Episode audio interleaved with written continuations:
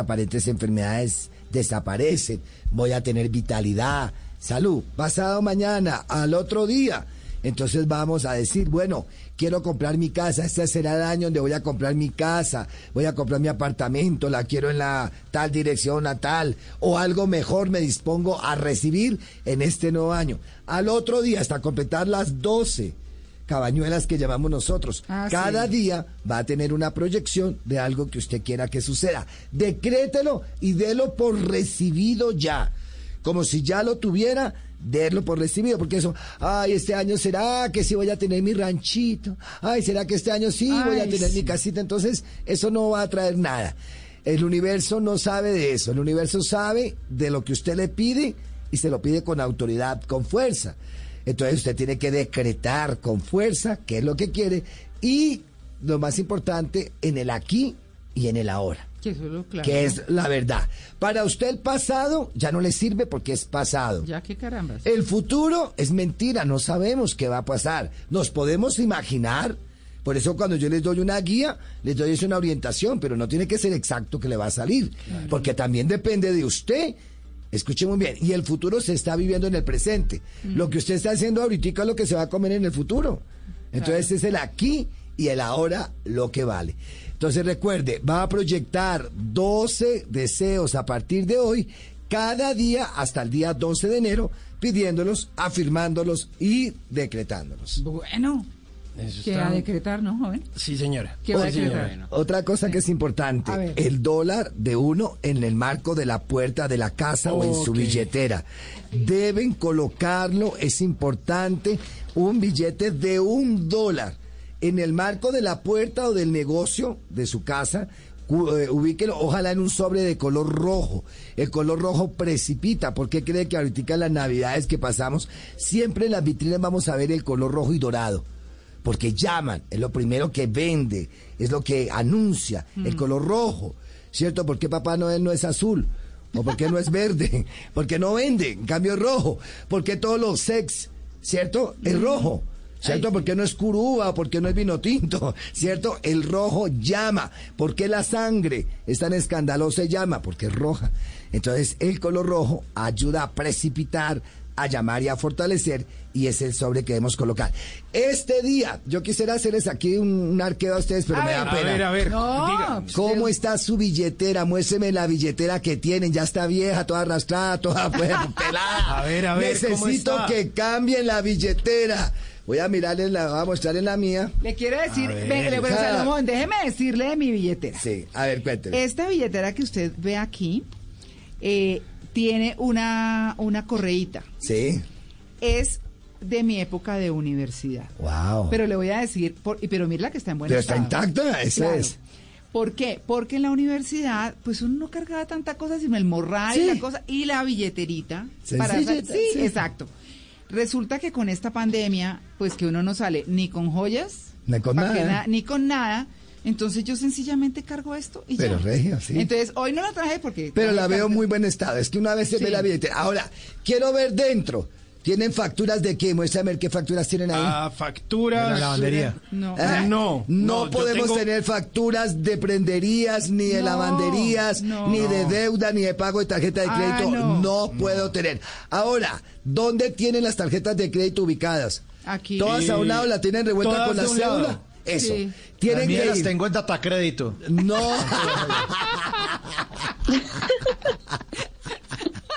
Entonces, no podemos colocarla con eh, cosas, por ejemplo, que tengan que ver con salud. Porque ¿Ah, no? toda la plata se va a gastar en salud. Ah, ok. Tiene que estar aparte. No podemos tener recibos de cobros ni de empeños dentro de Ah, la no. billetera, Uy, no, ni de deuda, ni de lavanderías. Por favor. Y es importante que me coloquen tres hojas de laurel. Escuchen, jóvenes. Eh, este, este mes, Sí. el día 8, el día 13 o el día 25 de enero, lo deben colocar tres hojas de laurel de cocina. ¿Ah, sí? 8, La- 13 y, oh, y 25. Y 25. Son las tres fechas de este, primer, de este primer mes del año en donde deben en su billetera colocarle tres hojas de laurel. Hágalo. O sea, cualquiera de esos tres días. Cualquiera de esos tres Ah, días lo ya. puede colocar hoy. Ahora, si hoy lo tienen, el laurel de cocina, ahí porque como hicieron hartas comidas estos días y de pronto la mamá o la abuela le quedaron hojas de laurel, quítele tres hojitas y va de una vez a su billetera. Deben estar durante todo el año las tres hojas de laurel porque este es el año de la libertad. Y entonces el, el laurel se le da siempre la libertad y el triunfo al que lo carga. El fin de semana es para estar en Blue Jeans. 2021, una hoja en blanco para nuevas historias. Pero desde ya podemos ver cuáles podrían ser las noticias más importantes del nuevo año. teniendo las jornadas de vacunación a partir de comienzos del año para empezar a 2021. hacer toda la topografía necesaria que requiere la construcción del patio taller. Reinaldo Rueda ya fue técnico de Colombia en la Este primero de enero a las 11 de la mañana, lo que será noticia en el 2021. Especial del servicio informativo. Las historias que se escribirán en el nuevo año. Por Blue Radio y bluradio.com. La nueva alternativa.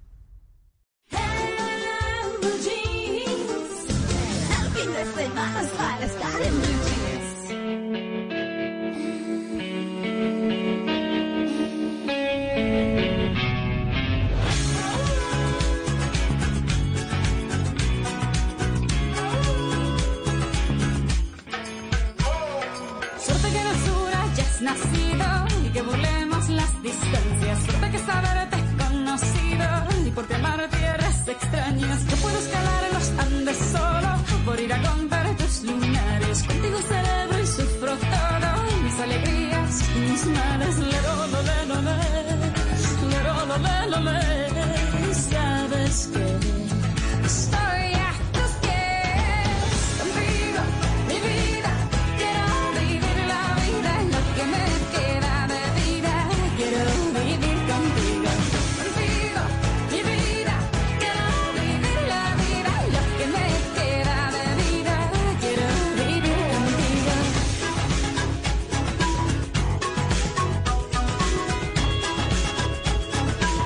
Suerte es que les digo, sí, suerte, suerte, suerte de Shakira para hoy que estamos hablando de predicciones para este 2021 que arrancamos con toda Sí. con el profesor Salomón en Sí. esta mañana en Blue Jeans. Suerte, suerte, suerte este año, gusta. este año.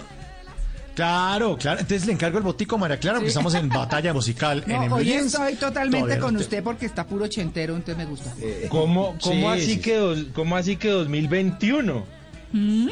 O sea que yo Sí, cuántos ah. días llevo tomándola. ¿Cuántos días llevo Oiga, tomando Juan yo? Carlos. ¡Qué horror! Carlos. ¿No ve? No, estaba ahí. Se ¿En levantó serio Juan ya? Carlos. Hijo de madre, oiga. O sea, llevo tres días entonces perdido, mejor dicho. Qué delicia. Feliz año. Qué delicia. Feliz Feliz año. año, Feliz su año. Mercedes. Feliz año. ¿Qué más, Juan Carlos? ¿Qué ha habido? ¿Todo bien? Bien, su merced, bien, claro que sí, muy bien. No, señora, claro que no, ¿eso para qué?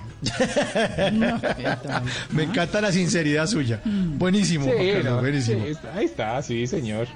Ahí está, bueno, hombre, feliz año, bienvenido. Sí. Y le encargo el botico de todas maneras. Eh, María Clara dice que la música mía de hoy ha estado chévere.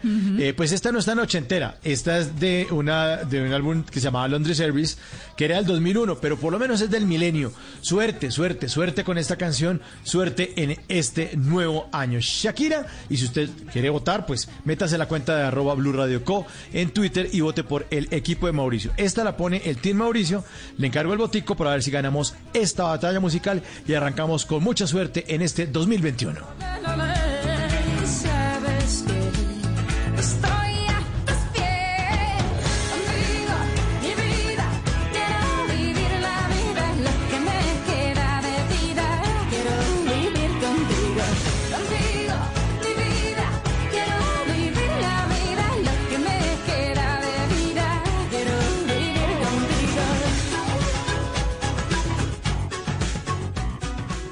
En, en Blue Jeans, esta es la máquina de la verdad.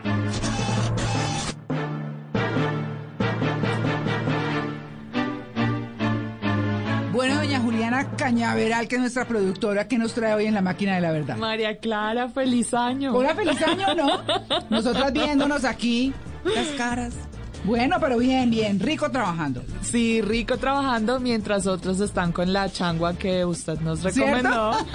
Pero hay otros que no están con changua, sino con asado, ¿no? Ese es Sí. un plan súper típico de los 25 O de diciembre, de los 1 de enero. Claro. Uy, sancocho. O sí, mute, dígame. Ay, con olla en el río. No, no, un no. cocido boyacense. Creo que fue mala idea traerme esta máquina porque ya me está dando mucha hambre a esta hora de la mañana, ¿Y qué pero bueno. A todos. Pues hoy vamos a ver mitos y verdades sobre los asados, que es este plan tan típico Ajá. del que les estoy hablando. Lo primero es que muchos piensan que hay que preparar el asado con anticipación y marinar la carne porque eso le mejora el sabor.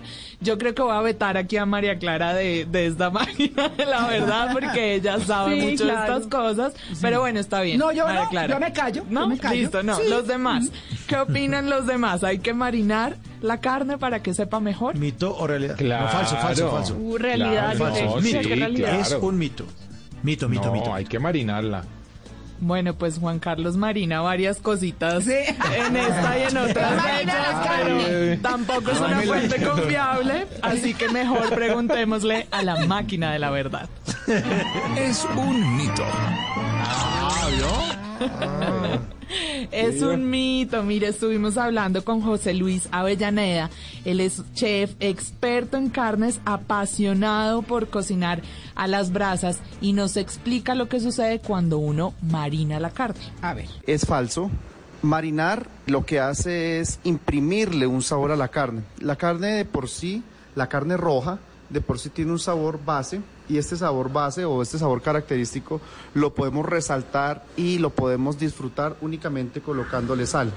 Si nosotros colocamos otro tipo de ingredientes como no sé, ajo, cebolla, comino, laurel y demás, me va a saber a eso, al sabor de las especias y como tal pierde completamente la esencia la carne. Entonces yo aconsejo no marinar Ve, queda sabiendo a especies. Claro. Entonces Ah. es mejor para conservar ese sabor de la carne, dejarla solita, usted no la Sí. tiene que marinar, como nos contaba aquí nuestro chef.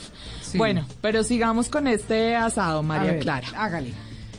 Cuando la gente va a prender el fuego, ¿cierto? Sí. ¿Se le ocurre algún elemento por ahí de la casa?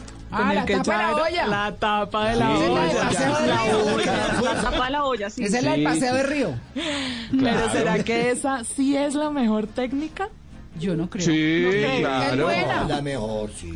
Realidad. Es, es realidad, buena, realidad. pero yo digo que no. Es buena, funciona, pero yo digo que no. Realidad, No la realidad. mejor, pero sí la más usada. Exacto, exacto. Bueno, pues vamos a ver qué dice nuestra máquina de la verdad. Es un mito. No es cierto. No, es la tapa de la olla, pero contrario a lo que yo sé que algunos de ustedes están pensando, que es otro elemento de la casa para echar aire, dejen de buscar Sí, allá el, el paquete de los huevos, que con esa tapita también he visto a mucha gente echar aire. No, no se trata de buscar elementos para echar aire. Miren lo que nos explica José Luis Avellaneda, nuestro chef experto en parrilla. Para encender un fuego, básicamente uno tiene una estructura y la estructura parte de leña. Una buena brasa, un brasero, se hace con leña. El carbón viene siendo un elemento complementario, se usa carbón de origen vegetal. Básicamente lo que hacen y lo que hacen los, los padres de las llamas también, en el caso de los gauchos argentinos, es hacer una gran montaña de leña que se queme y a medida que se va rompiendo los leños quemados se va generando un carbón que se va colocando en la parte pues de, de- de la brasa como tal y así se va regenerando continuamente.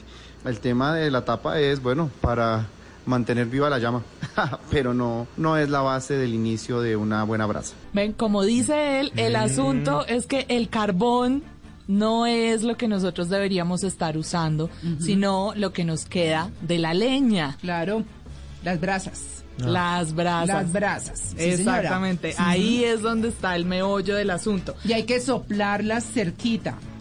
¿Así? Ta- sí, señora, también. Pero, pero Quieto, si me Carlos, quemo. quieto, A mí me No, no, gusta no, Yo no tengo cerquita, experiencia. María Clara, No, me gusta quemando ahí la nariz. cerquita. No, no sé, usted sopla todo cerquita, sí, señor. Sí. Pero, pero, pero las brasas, usted lo que pasa es que las brasas se forman después de que quema la madera o de que Ah. quema los, los carbones. Entonces, después de que los quema, si es madera, y empieza a ver, para que se le mantenga, lo sopla de vez en cuando. Ah, Eso sí. Gran aporte el de María Clara para esta máquina de la verdad. Así que bueno, yo termino con el otro meollo del asunto. Y es este mito de la mano de la persona que cocina. Más allá de la técnica o de la forma de cocinar, hay gente que tiene buena mano o sí mala creo. mano y cuidado Sí. Juan Carlos que yo a mí me han dicho que su mano Es muy grande. En fin, Es buena.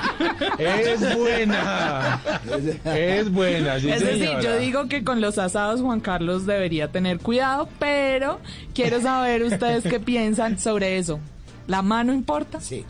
¿Hay buena y mala mano? Vea, el profesor Yo Salomón que dice que sí. Hay gente que tiene buena sazón y hay gente que no. Eso nomás sí. con mirar. Yo sí, Claro. yo sí creo así la máquina diga que no. Bueno, vamos a ver. yo también. Ya me sentenció a la máquina, pero yo de todas formas le voy a preguntar a la máquina qué dice. A ver. Es un mito. Es un mito. Bueno, yo acá, como María Clara me sentenció a la máquina, yo acá voy a decir poco y voy a dejar que sea nuestro chef el que nos explique. el tema de la mitología de la mano es muy diferente al tema de, de las tortas, ¿no? Que dicen que es bueno tener o no buena mano para hacer una torta. En el caso de las carnes en las brasas, más allá de tener una buena mano, es tener una muy buena técnica. Y la técnica radica en muchos aspectos, ¿sabes? Entre esos es saber qué tipo de brasa se le debe aplicar y qué temperatura e intensidad de calor se le debe aplicar a un corte de carne. Todos los músculos de la carne son diferentes y su nivel de ternez varía dependiendo el músculo y la ubicación del músculo. Por tanto, es importante tener claro que si una carne es blanda, se debe hacer con una brasa fuerte para que no se seque tan rápido.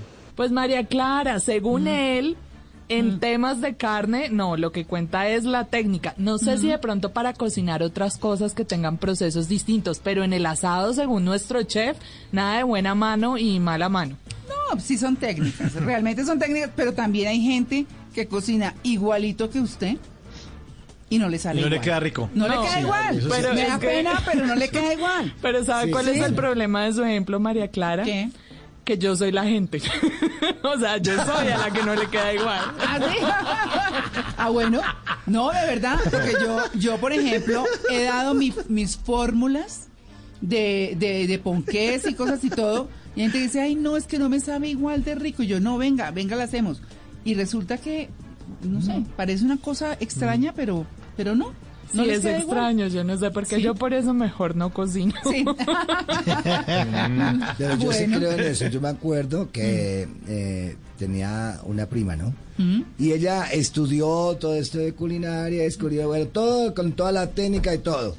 Y hacía la mermelada a la mamá de mi tía y le quedaba más rica a mi tía que ella que ha acostado con todas las técnicas. Sí, sí. Y mi tía no ha estudiado ni todas las técnicas ni nada, pero esa mermelada era rica, deliciosa. y Bueno, entonces. La bueno, receta secreta claro, por ahí. también la- Exacto. Uy, no. Bueno, ahí está. Bueno, listo. Listo, hasta aquí la máquina de la verdad. Cada lugar, cada espacio, cada camino, cada destino. Todo cuenta una historia. Ahora en Blue Jeans, historias de viajes.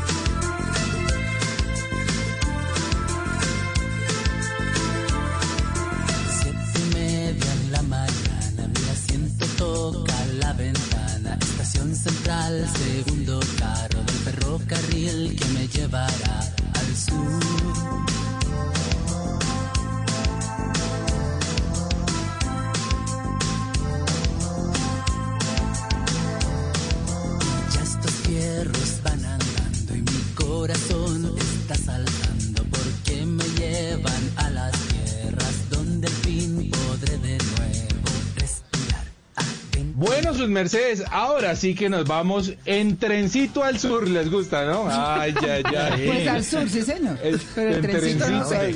¿Por qué no? Esta canción se llama Tren al Sur y la vamos a dedicar como es, así que nos vamos todos en trencito al sur.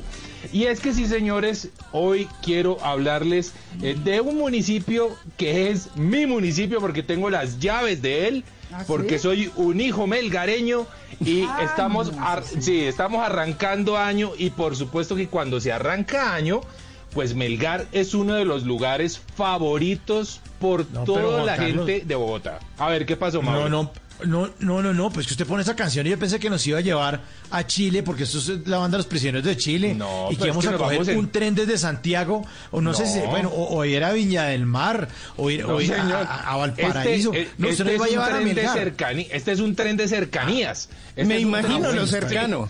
Eso sí, este es un trencito A bolear sur. piscina ya. A Ah, bolear bueno, piscina, bien. trencito ahí saliendo por Suacha, mejor dicho, y, y hágame el favor la cola que va tan deliciosa hasta, hasta el valle del río Sumapaz, porque por supuesto Melgar es un municipio que está aquí, cerquitica Bogotá, a solamente eh, 98 kilómetros y se ha convertido desde los años 70 en el balneario favorito de los bogotanos para pasar la primera semana de enero de todos los años. Así que es un lugar que no se puede dejar aparte. Sin embargo, eh, tuve la oportunidad de hablar con eh, la doctora María del Pilar Rubio, ella es secretaria de Desarrollo Económico y Turismo del municipio de Melgar y nos cuenta por qué deberíamos visitar Melgar en estos primeros días del 2021. Escuchemos a María del Pilar. ¿Por qué venir a Melgar durante el año 2021 y especialmente en estas festividades? Primero, porque nosotros en este momento estamos lanzando la primera ruta agroturística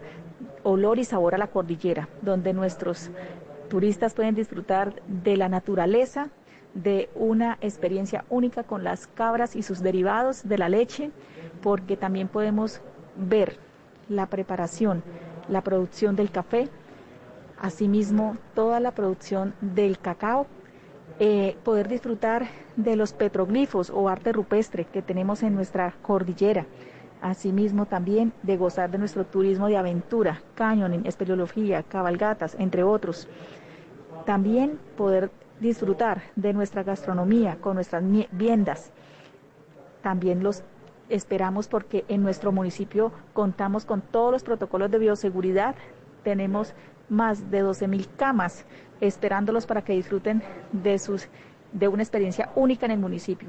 También porque en este momento estamos o contamos con un circuito de murales alrededor de la alcaldía que hay que hay que conocer unos murales en, en- en gran formato. Entonces, venir a disfrutar de, de- de este nuevo paisajismo que tenemos, de esta nueva oferta turística que tenemos, sin duda alguna, de nuestras piscinas, de nuestro sol, de nuestro clima. Los esperamos en el municipio de Melgar. Todo esto lo hacemos por amor a Melgar. Bueno, ahí está, es María del Pilar Rubio, secretaria de Desarrollo Económico y Turismo, que nos dice que Melgar es mucho más que piscinas. O sea, en Melgar realmente el ecoturismo es absolutamente fascinante. Y les he contado quizás hace un par de años que a solamente unos 10 o 15 minutos de Melgar vamos a encontrar una zona montañosa en donde les cuento algo. Hay que dormir arrunchadito y no es necesario el aire acondicionado porque el clima cambia abruptamente y encontramos en la noche eh, una temperatura de entre 12 y 13 grados. Y les estoy hablando, sí señores, de Melgar, Tolima, pero, pero curiosamente hay un fenómeno que se da en, en unas montañas muy cerca al sur de Melgar y la temperatura baja muchísimo. En esta zona eh, se practican muchos deportes de aventura, se practica mucho ecoturismo, hay mucho y como nos, recordaba la doctora María del Pilar, en el parque central del municipio de Melgar es una delicia irse uno a comer un helado, eh, sentarse y escuchar la historia de la gente que habla de lo que era antes Melgar cuando era una próspera zona cafetera y que hacía parte del, del, eh, de Huila. Sin embargo, se fue corriendo todo un poquitito hasta que terminó siendo eh, ciudad del departamento del Tolima. Pero esto fue zona cafetera y hoy es uno de los eh, principales centros turísticos del país. Mucho, pero mucho que hacer en el municipio de Melgar, Tolima. Por supuesto, el trencito mío no se lo van a perder, ¿no? Que ese es el mejor. No, ese es el claro, mejor. es atracción. Esa es la principal atracción turística de Melgar, es el trencito de Juan Casolarte. Así se le llama. Así que Bueno, cuidado con eso, cuidado con eso. Y si quieren saber más de Melgar, pues ustedes saben que ahí en mi cuenta de Instagram estoy montando lo mejor de todo lo que estoy haciendo en Melgar en estos primeros días eh, de enero. Arroba de viaje con Juanca, no se van a perder el o sin trencito. censura. No, no, ustedes saben que mi Instagram es sin censura. O sea, Only nada. fans.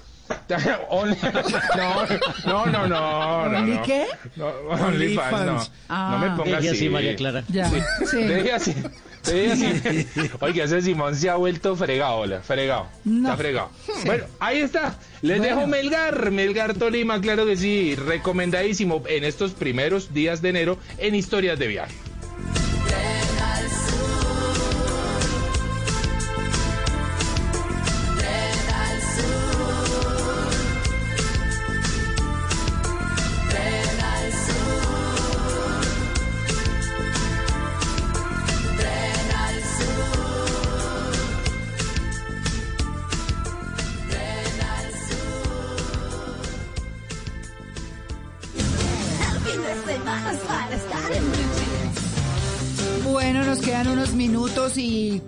Qué más que agradecerle Salomón haber venido y habernos acompañado este primero de enero de 2021.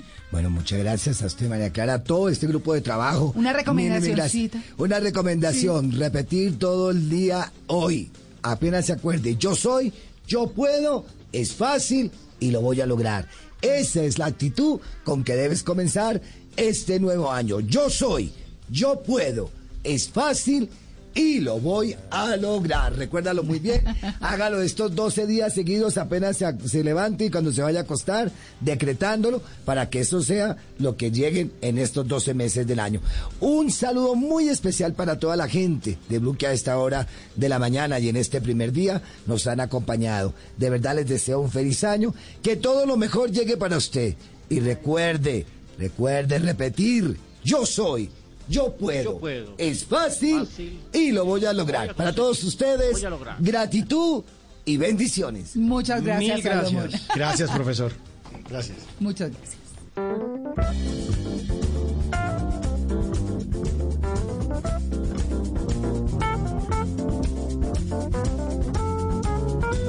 Y a esta hora de la mañana es momento de preguntarnos a quién no le ha pasado. ¿A quién no le ha pasado? ¿A quién, a quién, a quién, a quién? ¿A Ya, ya. Bueno, no hay ningún ¿A quién miau? Miau, miau, miau, miau. No. ¿A quién no le ha pasado que por dárselas de ecológico no pide bolsas en el supermercado, pero la cajera le pasa una tira de un metro y medio con papel de la factura del mercado? Y uno, ay, valiente, gracias. Ahorramos harto aquí. No, muchas gracias de todas maneras. ¿A quién no le ha pasado que le gusta el olor a pintura, a gasolina o a marcador, pero no le dice a nadie para que no decir, uy, mucho drogadicto? ¿En serio usted le gusta esa vaina? Esto, no, no, pues más o menos. No, digo, me fastidia a veces, pero, ah, no, digo, no, no me gusta, no me gusta, realmente no me gusta. No, no me gusta. ¿A quién le ha pasado que le parece malísimo un programa de televisión, pero no puede dejar de verlo? ¿No? Y a veces uno dice, oye, qué serie tan mala y tan floja. Y entonces, no, pues ya toca terminarlo. Pero en el capítulo 57, pues sí, pero está diciendo que es mala desde el 2. Pues no, pues sí. Bueno, Así mejor. ¿A quién le ha pasado que anota en un papelito la clave de alguna tarjeta, de algún cajero, y, pero como la carga en la billetera, la tiene anotada y camuflada y disimulada con otro número de un teléfono? Entonces uno pone 310-257 ahí para despistar a los ladrones, por si de pronto se encuentran el papelito. ¿A quién no le ha pasado que se sienta con muchas ganas en una silla que no tiene amortiguación? Entonces uno de ¡pum! pone la cola ahí en el cojín viejo, uno se mete un golpe durísimo que- y tiene que disimular todo ¡ah! ¡ay! ¡Ay! Mis riñones, mis riñones. ¿A quién no le ha pasado que está contando, digamos, de tres en tres, está haciendo una cuenta y contando cualquier- de tres en tres, y alguien entra, le pregunta y le hace uno perder la cuenta? Uno está 3, 6, 9, 12, 18, 24, Mauricio. 27. Tío Mauro, ¿no hay qué tal? Hola, Mau. ¿Qué? Mauro. ¿Qué, ¿Qué pasó? Ah, ah, ¿En qué ah, número ah? Ay, perdí la... Que no, no, nada, ya, ¿qué, qué quieren? ¿Qué quieren? Ay, ¿a quién no le ha pasado que busca unas gafas que tiene puestas? ¿Dónde están las gafas? Hola. Pero es que esta memoria O el mía... celular que- y- con el que y- está y- hablando. Con las gafas... Y las gafas puestas encima como de la cabeza, ahí, quietas, quietas. ¿A quién no le ha pasado que se muerde preciso en el pedazo del cachete que tiene herido por un mordisco que se metió, Oh. di tú, el 24 de diciembre Uy, sí, sí. comiendo y toda esta semana no ha hecho sino dolerle y anoche 31 se metió otro, tin, en el mismo sitio. Aquí no le ha pasado que compra leche en cantidades agroindustriales y llega a la casa y ay ya había, ay ya había, llega uno como con 19 cajas de leche y le toca hacer café con leche para que no se le venza, tomar leche con bocadillo, servirse cereales con leche y tomar leche y además bajarla con leche y llamar a los gatos. Mi chico, mi chico, venga, venga, me, me ayuda, venga, me ayuda. Mi chico no lo vi Y este último, y este último. ¿A quién no le ha pasado que por darle variedad a la vida pide un sabor extraño de helado y le sale horrible? Mientras todos disfrutan de un rico cono de chocolate con vainilla, uno se encarta con un helado de menta con agraz del Brasil. Le da por pedir esa vaina y le sale hediondo. Y a todos les sale delicioso el de chocolate con vainilla. Yo no sé si a ustedes les ha pasado, pero a mí sí me ha pasado. Drama, comedia, ¿La Roca es presidente? ciencia ficción, fantasía, Todo es posible. terror, suspenso, musicales. Y hasta esas cosas que no sabemos si son una cosa u otra porque uno llora, ríe y hasta se asusta y no se pueden clasificar. En Blue Jeans es hora de dar un vistazo a lo más reciente del cine.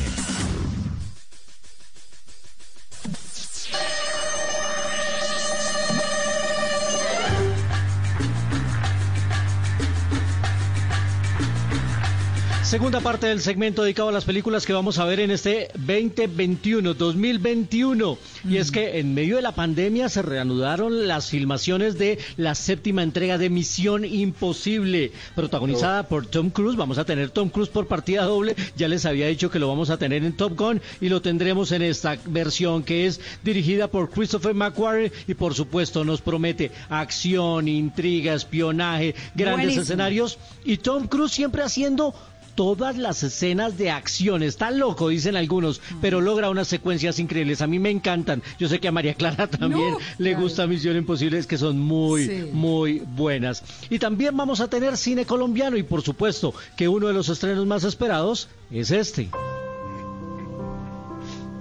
Enseñar, he enseñado bien poco.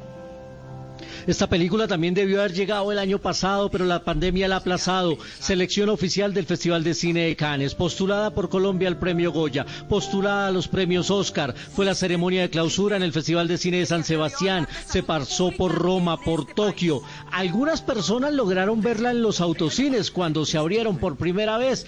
Esperemos que este año sí podamos ver El olvido que seremos. La película del canal Caracol, dirigida por el ganador del Oscar, Fernando Trueba, y con una gran actuación, pero estupenda, de Javier Cámara haciendo de Héctor Abad eh, Gómez. Y también pensando en los grandes estrenos que vienen a la cartelera, uno muy discutido, este, el del murciélago. No queremos más murciélagos de China, este, el que viene de Hollywood.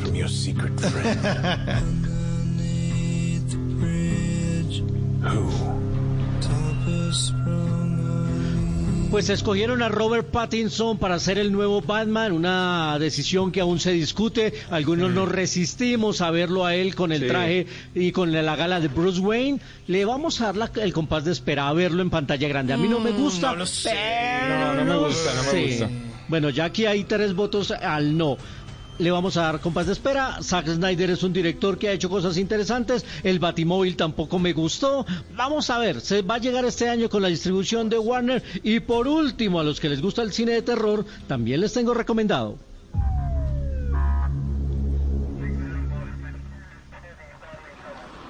Ronnie, what do we got? Some kind of fire?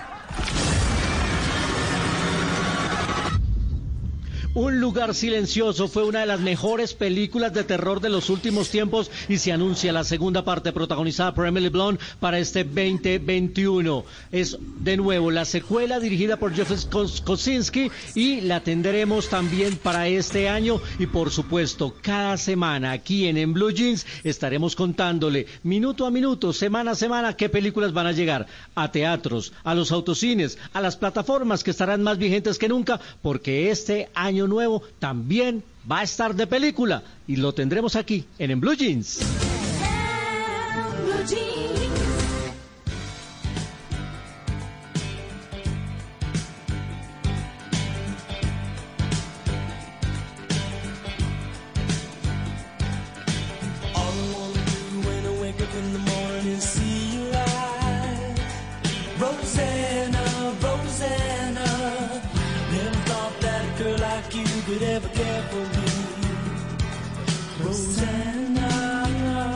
Bueno, con Rosana de Toto los despedimos.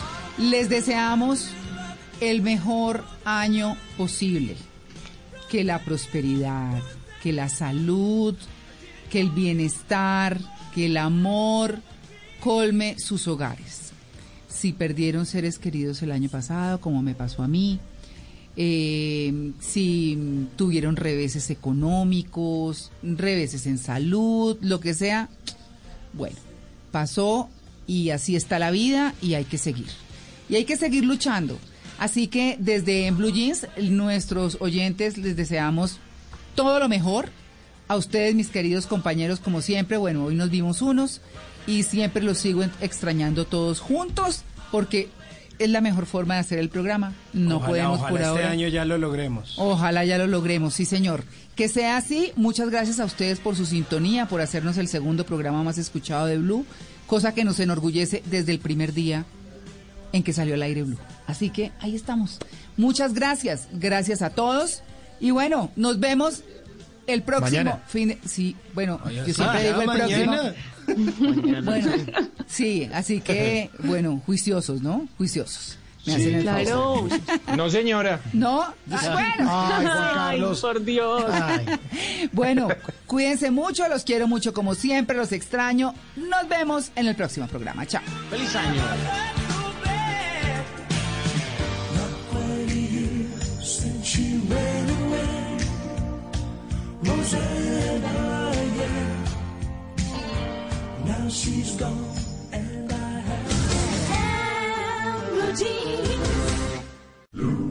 En estas fiestas, sintonicémonos con los aprendizajes que nos deja un año inesperado. Sigamos al aire con actitud positiva, siempre hacia adelante.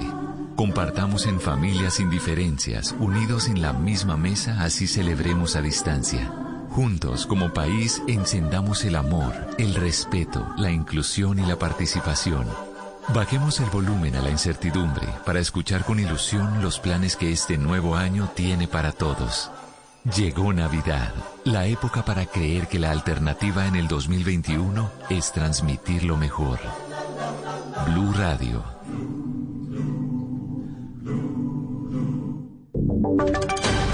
Voces y sonidos de Colombia y el mundo en Blue Radio y bluradio.com, porque la verdad es de todos. 11 de la mañana, dos minutos, las noticias en Blue Radio. Mucha atención que las autoridades en Bogotá acaban de entregar un balance en materia de seguridad en este año nuevo. Hubo una reducción del 42% en homicidios y 105 personas fueron capturadas por alterar el orden público. ¿Qué otros datos entregaron Diana Alvarado? Miguel, buenos días. Pues estas 105 personas fueron capturadas por homicidio, lesiones personales y también por hurto. De los datos que podemos resaltar en el país es que dos menores de edad sufrieron lesiones por armas de fuego en Barranquilla y en La Guajira. Además hubo un accidente de tránsito entre dos motocicletas en el Putumayo donde cuatro personas perdieron la vida. Escuchemos rápidamente al general Carlos Rodríguez, director de Seguridad Ciudadana de la Policía Nacional. donde tenemos una reducción del 42% en temas de homicidio. Esto representa una, la disminución más grande respecto a los últimos 17 años. En la capital del país, yo le cuento que cuatro personas resultaron anoche lesionadas con pólvora, tres adultos y un menor de edad de 13 años que estaba en la terraza de su vivienda y le cayó un volador. Diana, gracias. Y en Medellín también se entregó el balance de las primeras horas del toque de queda allí en el Valle de Aburrá. Susana Paneso. Miguel, buenos días. Le cuento que sigue habiendo casos de indisciplina social. En las últimas horas la policía atendió más de 11.000 llamadas al 123, la mayoría por riñas y también por reportes de quema de pólvora. Se intervinieron 411 fiestas, 228 en Medellín. En cuanto a los comparendos, el reporte lo entregó el general Eliezer Camacho, comandante de la Policía Metropolitana. Primero de enero llevamos 111 comparendos, eh, todos eh, principalmente por la violación a la medida. Recordemos que el incumplimiento de esta medida lo contempla el Código Nacional de Convivencia y tiene un valor aproximadamente de 933.322. En la noche del 31 y en las primeras horas del primero de enero se reportaron también tres homicidios, uno en Itagüí, uno en Bello y uno en Medellín. Vale la pena recordar que esta es la primera noche de tres noches en las que estaremos en toque de queda en Medellín y el Valle de Aburrá. 11 de la mañana, 4 minutos y con más de 500 uniformados de la policía y el ejército, las autoridades en Cali adelantan operativos para evitar aglomeraciones por la verbena popular del barrio Ulpiano Lloreda. La información la tiene Víctor Tavares. Sí, buenos días. A esta hora inicia el operativo de las autoridades en el barrio Ulpiano Lloreda para evitar aglomeraciones en medio de la tradicional verbena popular que es eh, común el primero de enero en este barrio del oriente de Cali. Todo un dispositivo. Guillermo Londoño, bienvenido a Blue Radio, subsecretario de Seguridad. ¿De cuántas personas eh, está conformado este operativo esta mañana? Bueno, tenemos un robusto dispositivo de más de 500 funcionarios entre policía, eh, funcionarios de la Secretaría de Seguridad y Justicia, Gestión del Riesgo, Secretaría de Movilidad del Ejército Nacional y en estos momentos con patrullajes aéreos de nuestro halcón, pero también patrullajes a pie y en vehículos nuestras unidades de fuerza pública y de alcaldía están verificando las condiciones de la zona. Muy bien, estos operativos también se realizan en los diferentes ríos de la ciudad para evitar el tradicional paseo de olla que este año está prohibido por cuenta de la pandemia. Víctor, gracias. Y en deportes, el ex técnico del Once Caldas se pronunció sobre su salida del equipo y además Boca Juniors confirmó a los citados para el Superclásico argentino, Cristian Marín. Miguel, seguimos ampliando la noticia del técnico del Once Caldas porque hace algunos minutos ha exclamado algunas palabras de agradecimiento hacia el cuadro blanco en sus redes sociales. Cita, por la presente quiero comunicar oficialmente que he tomado la decisión junto a mi cuerpo técnico de no seguir siendo parte del equipo Once Caldas. Hoy cierro un ciclo importante en mi vida laboral, agradeciendo enormemente a esta gran institución. Gracias a sus directivos, los cuales confiaron y apoyaron este proyecto, a todo mi grupo de trabajo, quienes siempre estuvieron al frente de sus obligaciones, a mis dirigidos que lucharon día a día por mejorar y dar lo mejor de sí, a la hinchada que se merece todo el respeto y admiración por seguir en las buenas y en las malas, a la prensa mis respetos por su trabajo en todo este tiempo que se elaboró. Pido a Dios muchas bendiciones para todos ustedes y que este año sea próspero para todos, que sean exitosos en sus proyectos y tengan mucha salud, que es lo más importante, firma el técnico Uber Boder, que ha renunciado de forma irrevocable a la dirección técnica del Once Caldas de Manizales. Entre tanto, desde Argentina se ha conocido la lista de convocados de Boca Juniors para el Superclásico argentino que se jugará el día de mañana a partir de las 5 y 30 de la tarde, hora Colombia. Dentro de los 25 citados por Miguel Ángel Russo, por supuesto, aparecen los colombianos Fran Fabra, Jorman Campuzano, Edwin Cardona y Sebastián Villa. Noticias contra reloj en Blue Radio. 11 de la mañana, 6 minutos, las noticias contra reloj en Blue Radio. La noticia en desarrollo, la policía capturó a una persona señalada de vandalizar un bus biarticulado del sistema en la estación San Mateo en Bogotá durante la mañana de hoy, viernes primero de enero. De acuerdo con el reporte, la persona fue puesta a disposición de las autoridades luego de grafitear el vehículo. La cifra, ocho jóvenes de entre 18 y 20 años fallecieron según los primeros indicios debido a una intoxicación con gas durante una fiesta de Nochevieja en el sur de Bosnia-Herzegovina.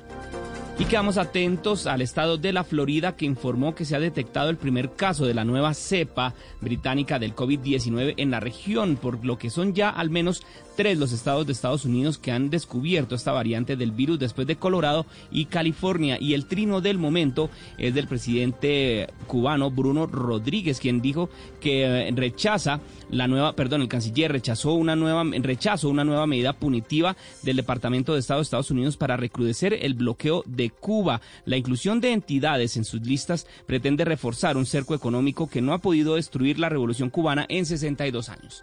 Son las 11 de la mañana, 7 minutos. La ampliación de estas noticias en blurradio.com. Continúen con Blue Radio. Blue, Blue Radio.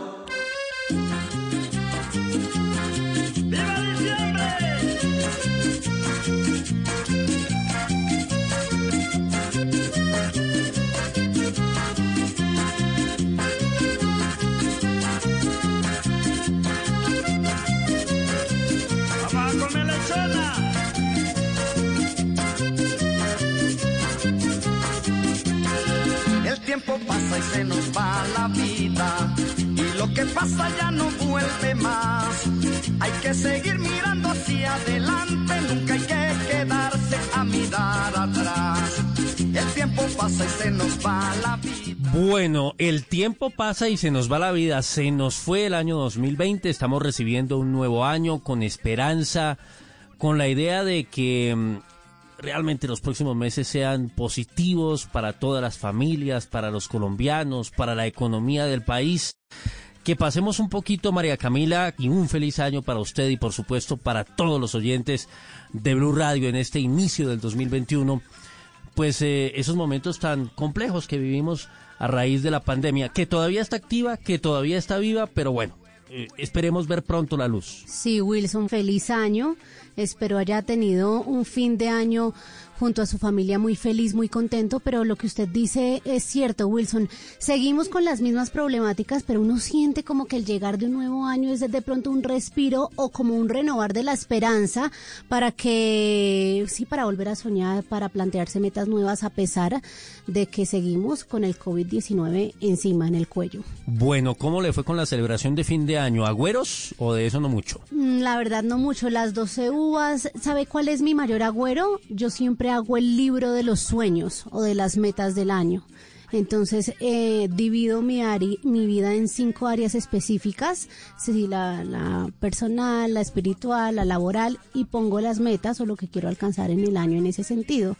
Y ha sido un agüero buenísimo, hace más de cinco años lo hago y es espectacular, ese es mi mayor agüero. Bueno, eso suena como a disciplina, me parece muy bien. Y mucha comida, por supuesto, ¿no? Ah, no, es que eso sí, Anoche infaltable, por sí. supuesto.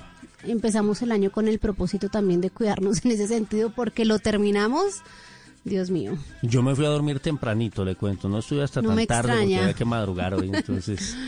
Sí, bueno, qué gusto saludarlos a todos. Hoy hacemos eh, posible esta emisión gracias a W Bernal que nos acompaña en la parte técnica, en la producción de este especial, pero además lo vamos a tener más adelante, María Camila, hablando también de música, porque es un experto en el tema, tema. mm. Sí, ese es su tema. José David Rodríguez también en la producción, Marcela Peña que nos va a acompañar hablando de economía, pero ha estado también en- los libretos, Silvia Charri en la parte judicial y también con los textos de este especial, de lo que será noticia en el año 2021, que arranca por supuesto con el tema de la salud, el más importante. Estamos con la esperanza de la vacunación, ya hay avances muy importantes con Pfizer, en el proyecto también de Oxford y AstraZeneca, el gobierno colombiano haciendo gestiones, se están acondicionando los sitios para la refrigeración de las vacunas, algunos planes piloto, comenzamos en Cali, Barranquilla está también preparándose, en fin, el país con mucha esperanza, pero también en un momento álgido, difícil, por la ocupación de las unidades de cuidado intensivo y por lo que significa también el tema de las reuniones, de las aglomeraciones, esa preocupación que ha generado tanto el gobierno y las autoridades. Y qué mejor que invitar a esta hora al doctor Sergio Izaza, él es el presidente de la Federación Médica Colombiana. Doctor Izaza, un feliz año para usted, bienvenido. Bueno, muchas gracias, un feliz año para todos ustedes, para todos los colombianos y pues que arranquemos con, con mucho optimismo, pero con mucha perspectiva de la realidad, con los pies muy bien puestos en el piso y viendo que, que hay que prevenir mucho, hay que tener mucha precaución y hay que cuidarse a los demás y que hay que cuidarnos nosotros mismos. Porque es importante que la gente sepa que el, el SARS-CoV-2, el coronavirus, llegó para quedarse. Las pandemias se quedan, se convierten en endemias y hay que seguirlas tratando, hay que aprender a, a tratarlas, a convivir con ellas y a que no se conviertan en un eh, problema que genera más mortalidad, sino que al revés. Eh, la gente es cada vez más capaz de concientizarse de eso y de saber manejar las precauciones para evitar estragos. Bueno, pero me deja usted un poquito preocupado porque eso quiere decir que el tema de las vacunas que están por venir, que llegarían probablemente a partir de febrero, obviamente por etapas, son cinco etapas que ha anunciado el gobierno, una primera fase para la población más vulnerable, no nos va a servir, digamos, para superar este momento difícil y, y empezar a, a generar inmunidad. A ver, la cuestión es que para que haya una eh, suficiente y adecuada inmunidad, eh, para que ocurra la, con las vacunas la suficiente producción de anticuerpos entre las comunidades del país, entre todos los habitantes del país, y haya el famoso y esperado y comentado, así como desconocido por quienes lo comentan, la mayoría de quienes lo comentan, efecto rebaño, se necesita que haya por lo menos un 70% de la población con anticuerpos. Doctor Izaza, usted mencionaba el tema de la endemia y que el coronavirus llegó para quedarse, pero en lo que usted nos está pronunciando o a lo que se está refiriendo es la meta del gobierno, llegar a la inmunidad de rebaño vacunando a 35 millones de personas por lo menos en 2021. ¿Usted cree que este plan de pronto es como muy idealista o lo ve posible? No, yo, yo lo veo ilusorio. Yo no creo que alcance a vacunar a 35 millones. Ojalá y así sea y haremos todo lo posible y todo el cuerpo médico y el personal sanitario cuenten con nosotros para aportar y apoyar eso. Pero con una cuestión que necesita la logística y la infraestructura tan grande como es una vacuna que necesita una refrigeración de 70 grados centígrados bajo cero y que ya está más casado con ella porque el ministro de Hacienda aprobó 475 mil millones de pesos para, para esa vacuna. Entonces, pues bueno, pero es importante también que desde la perspectiva económica y de, de salud pública se miren las otras opciones que son igualmente, supuestamente, igualmente, ¿cómo se dice?, protectoras y más eh, asequibles desde el punto de vista de la logística y la infraestructura que le requiera y el valor, ¿no? El costo. Sí, ustedes son los grandes héroes de, esta pandemia, doctor Izaza, el personal de la salud que también ha puesto una cuota de sacrificio muy grande, no solamente por lo que les corresponde en la entrega, en esas jornadas difíciles, el tema de, problemas con los pagos en algunos casos, en fin, eh, sino que además están pues en la primera línea de atención. ¿Cómo ven ustedes este ven- 2021 que está comenzando para ustedes, para los médicos, para las enfermeras, para los auxiliares, para la gente que hace parte de este sistema de salud que está volcado a la atención de la pandemia? Bueno, yo diría que más que los héroes, esa es una palabra que, que no sé, que se utiliza sin muy, muy, muy ligeramente. Somos las grandes víctimas. Porque resulta que en Colombia en este año, que no siquiera alcanza a ser un año completo, sino apenas nueve meses y medio, diez meses, el personal sanitario ha puesto más de 300 muertos de personas entre médicos, enfermeras y auxiliares de enfermería, conductores de ambu- ambulancia y dos secretarias administrativas. Toda esta gente ha muerto eh, atendiendo en primera línea del COVID. Entonces, se nos llama héroes, pero en realidad somos víctimas. Y víctimas no solamente por, eh, por la muerte, de, por la alta mortalidad, sino porque además eh, la desprotección en el terreno económico y de seguridad social es rampante, es, es, es es, imposible que, por ejemplo, que ocurran situaciones y siguen ocurriendo, ¿no? Nos llegan esos eh, informes de los médicos departamentales de distintas partes del país que alguien, algún médico o alguna enfermera eh, cae por COVID, se va a su casa en- a recuperarse, cuando vuelve no encuentra el puesto de trabajo, ya no encuentra el trabajo, lo ocuparon, lo que sea, y las ARLs no responden por la seguridad social en ese sentido, de manera que realmente yo sí les diría que eh, en, en la parte comunicativa nos apoyen diciendo que sí, bueno, eh, buenísimo que seamos héroes, pero si uno es héroe, lo tratan como héroe. Pero realmente nos tratan y nos siguen tratando como víctimas. Y eso es una cuestión trágica para nosotros. Mm, difícil ese panorama. Doctor Izaza, mientras llegan las vacunas, mientras eh, se surte este proceso que no es eh, sencillo y vamos avanzando justamente eh, hacia esa inmunidad que usted decía parece un poco ilusoria, eh, ¿cuál es la recomendación para los colombianos? ¿Qué debemos seguir haciendo? ¿Cómo nos cuidamos? A la población le decimos, bueno, la parte nuestra, la parte de todos y cada uno de los pobladores del país es cuidarnos, el tapabocas, salir lo menos posible si no hay necesidad, mantener la casa bien airada y siempre que salgamos con el tapabocas y manteniendo la distancia eh, física entre las personas. Con esas cuatro cosas, más las, eh, la- las demás, eh, todo lo que tenga que lavarse las manos, etcétera, es una cosa que ayudaría. Ojalá que en este fin de año no se repita ya lo que pasó en, eh, no se haya repetido lo que pasó en, en Navidad y durante toda la época, la época de aguinaldos, ¿no? Usted iba al centro de Bogotá y de las grandes ciudades y eso la gente amo- eh, aglutinada, sin tapabocas, y pues ustedes están estaban diciendo ahorita las cifras del desbordamiento de las unidades de cuidado intensivo y las camas hospitalarias por COVID. Muy bien, es el doctor eh, Sergio Izaza, el presidente de la Federación Médica Colombiana. Doctor Izaza, muchas gracias, un feliz año para usted y pues para todo el personal eh, de la salud que está atendiendo esta situación del coronavirus en nuestro país. La mejor de las suertes. Bueno, gracias a ustedes por este tiempo y cuídense y que tengamos un feliz año y todos a trabajar cuidándonos y cuidando a los demás. Que así sea, sí señor. Y hay que ponerle optimismo, ¿no? A, a la cosa, María Camila.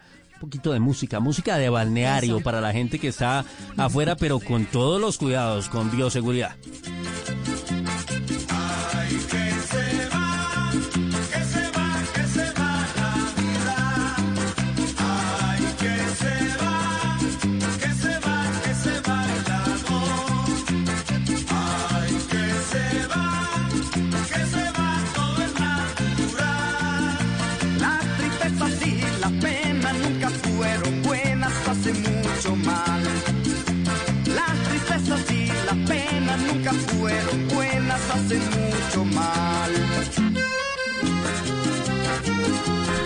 Bueno, María Camila, ¿qué tal la música? Rodolfo Icardi, ¿no? Sí, muy animados, perfecta para, para iniciar este año. Bueno, muy bien. La, usted es joven, pero la conoce. O sea, sí, esto es clásico, claro, esto suena esto siempre, me ¿no? recuerda a mis tías bailando. Ah, que sí, la tía, lo de siempre, muy bien. ¿Se va, ¿Ella le enseñaron? Sí, claro. Sí, claro. Sí, bueno, muy bien, se va la vida. Típico. Le voy a cambiar de ritmo, a ver cómo lo hacen a esto. Usted que, que es eh, optimista, que demanda optimismo. Esto, esto es chévere.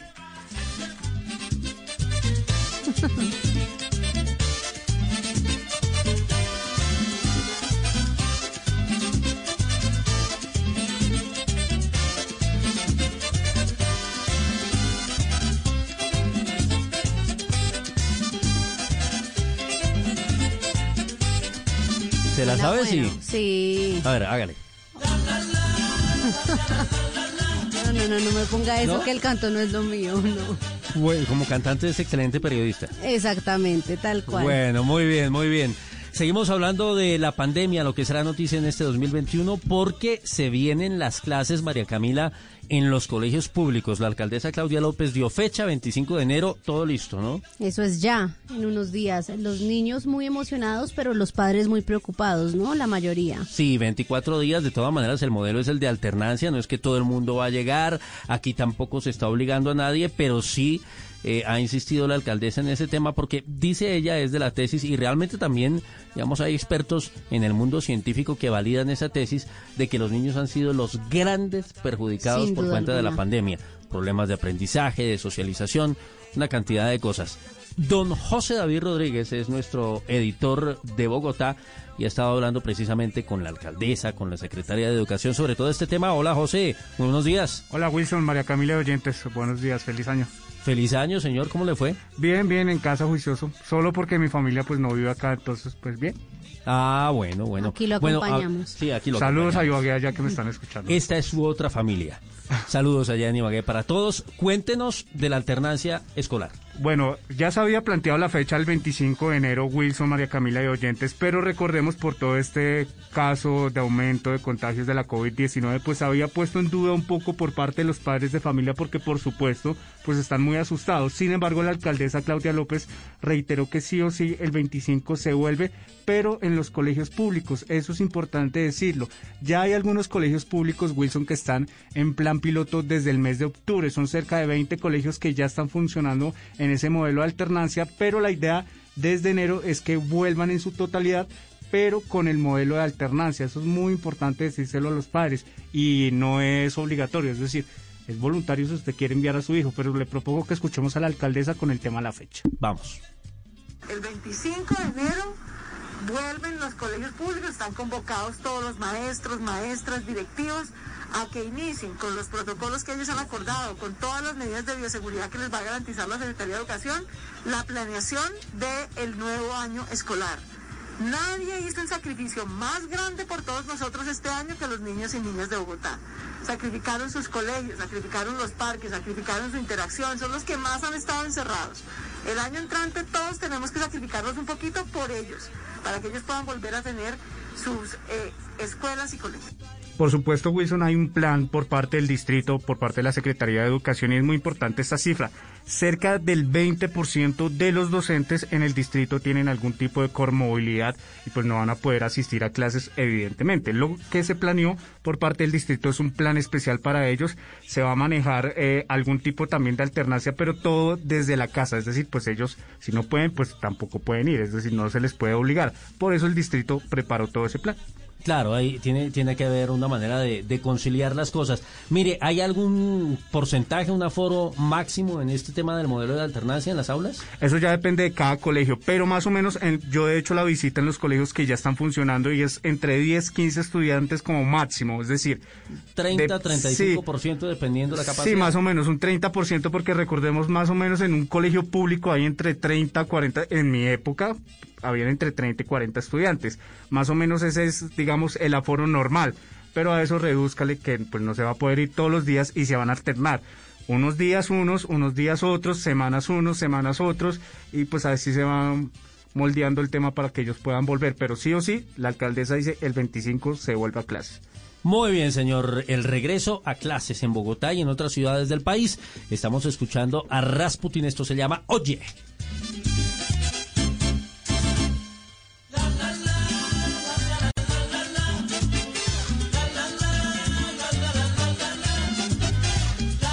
Hablamos ahora de economía, otro tema importantísimo en este año 2021. Hola Marcela Peña, muy buenos días.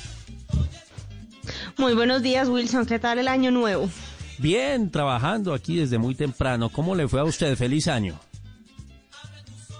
Pues eh, feliz año, muy bien, porque llegamos al 2021 vivos y completos, que es lo importante. Ah, eso sí es lo más importante, una dicha muy grande y sé que además usted tiene afortunadamente, gracias a la Divina Providencia, noticias muy buenas en su vida que comenzaron el año pasado y que se van a hacer realidad, bueno, ya sé, ya de hecho son realidad, pero que van a, a tener sus frutos este 2021. Pues sí, hay muchas razones para arrancar optimistas el 2021, sabiendo sobre todo que va a ser un año mucho mejor que este 2020 que acaba de terminar.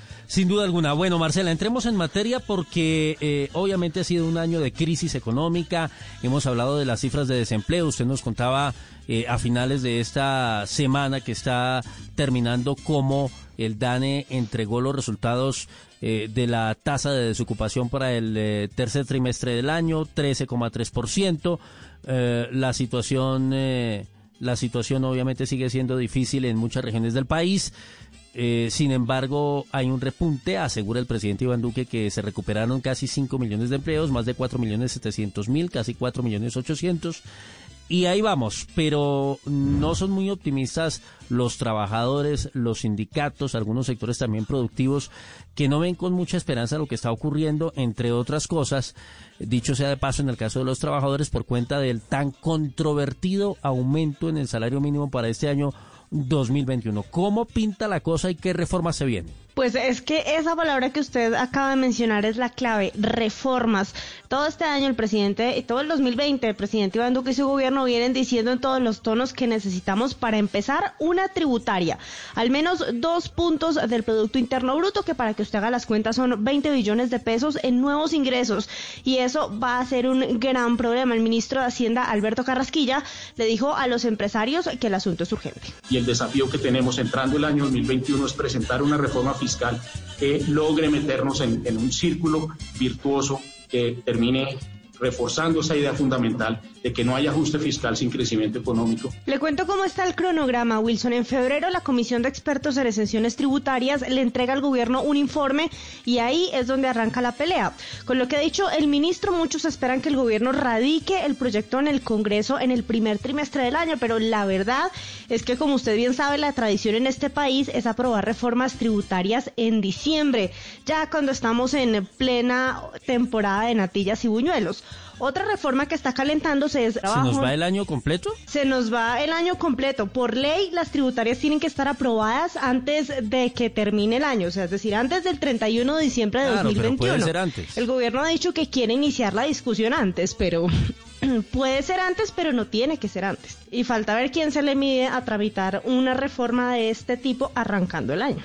Mm, sí, sí. No, se ha hecho. No, digo que no lo puedan hacer, pero no es lo usual. Son, son tres. Bueno, vamos con la otra. La otra que se calienta es la laboral. En esa viene trabajando el ministro de Trabajo, el Custodio Cabrera. Cualquier decisión nosotros la tenemos que tener lista en el mes de febrero para presentar al Congreso de la República, terminando el mes de febrero o empezando el mes de marzo. Como quien dice al mismo tiempo, ¿en qué va este tema de la reforma laboral? En que se acabó el 2020 y finalmente no se publicaron las conclusiones de la misión de expertos, ni se ha convocado todavía a la mesa entre empresarios, trabajadores y gobierno para hablar de este tema, pero la idea es que eso pase en las primeras semanas del año. Hay que decir además que las centrales obreras no van a llegar solamente a decir que no, sino que llegan a la mesa con una propuesta de lo que para ellos debe ser una reforma laboral en Colombia. Y a esto le falta otra pata de la mesa, que es la reforma pensional, la tercera. Ah, bueno. Acuérdese usted que el gobierno ya la tenía lista para presentar desde 2019. Pero en ese momento fue que la Corte Constitucional le tumbó la ley de financiamiento y tocó aplazar todo. Sin embargo, eso no quiere decir que el gobierno se haya olvidado del tema. Mire lo que estaba diciendo el ministro de Hacienda, Alberto Carrasquilla. por la sociedad replanteen la, eh, la sostenibilidad de ese sistema, su equidad, etcétera, y eso lo hemos llamado eh, la, la- la ley de protección de la vejez, cuya discusión pública empezó hace más de un año, en el mes de marzo Hasta ahora todos los expertos, las calificadoras de riesgo, la OCDE, hasta el Banco de la República, todos dicen que se necesitan estas tres reformas. Pero no nos olvidemos que este 2021 es un año de campaña electoral. Falta ver quién se le mide a dar esas discusiones, porque esto puede llevar a nuevas protestas en las calles y a mucho descontento. Bueno, usted que ha sido tan acertada en los pronósticos, casi que le pegó exactico a las cifras de desempleo durante todo el 2020, el año pasado que ya se nos fue, le pregunto, ¿cuál va fija? Yo diría que la tributaria, que obviamente, digamos, hay que cuadrar caja por toda la plata y el desembolso que ha significado la atención de la pandemia, pero entre la laboral y la pensional, posibilidades de que alguna de esas dos pase en este 2021 que comenzamos? Que pase, no sé, que la presente le veo más cara a la laboral y le voy a decir por qué. Porque el desempleo está en niveles absurdamente altos y es muy difícil, o las perspectivas de los empresarios indican que va a ser muy difícil cambiar esa situación a partir de este momento. Se lo pongo en otros términos. En los últimos meses, a medida que se reactivaron las empresas, se fue recontratando gente. Y mucha gente dejó de ser desempleada, pero no porque consiguiera trabajo, sino porque salió a rebuscársela. Y ese efecto ya se pasó. Si queremos que se siga reduciendo el desempleo, pues hay que poner un centavito más para el peso. Los empresarios, los pequeños empresarios, dicen, por ejemplo, que tienen muchísimos problemas para conseguir materias primas y que el negocio de ellos solo le va a dar para contratar empleados a partir nuevos a partir de abril. Los restaurantes dicen que la cosa ha estado tan complicada en 2020 que ellos creen que solo en mayo podrían empezar a contratar gente. Así que si queremos ver resultados pronto, sobre todo si queremos que la gente consiga trabajo en un año de elecciones, cosa que a todos los políticos les interesa, pues de pronto le encuentran por dónde sacar adelante una reforma laboral. Bueno, ahí está el tema de la economía y ese es el propósito de muchos, la meta de muchos en este año que estamos comenzando. Tengo, tengo que conseguir trabajo, tengo que tener una mejor alternativa eh, laboral en esta nueva ruta, en esta nueva jornada de 365 días que estamos arrancando. Tengo, tengo ahora de los vecinos.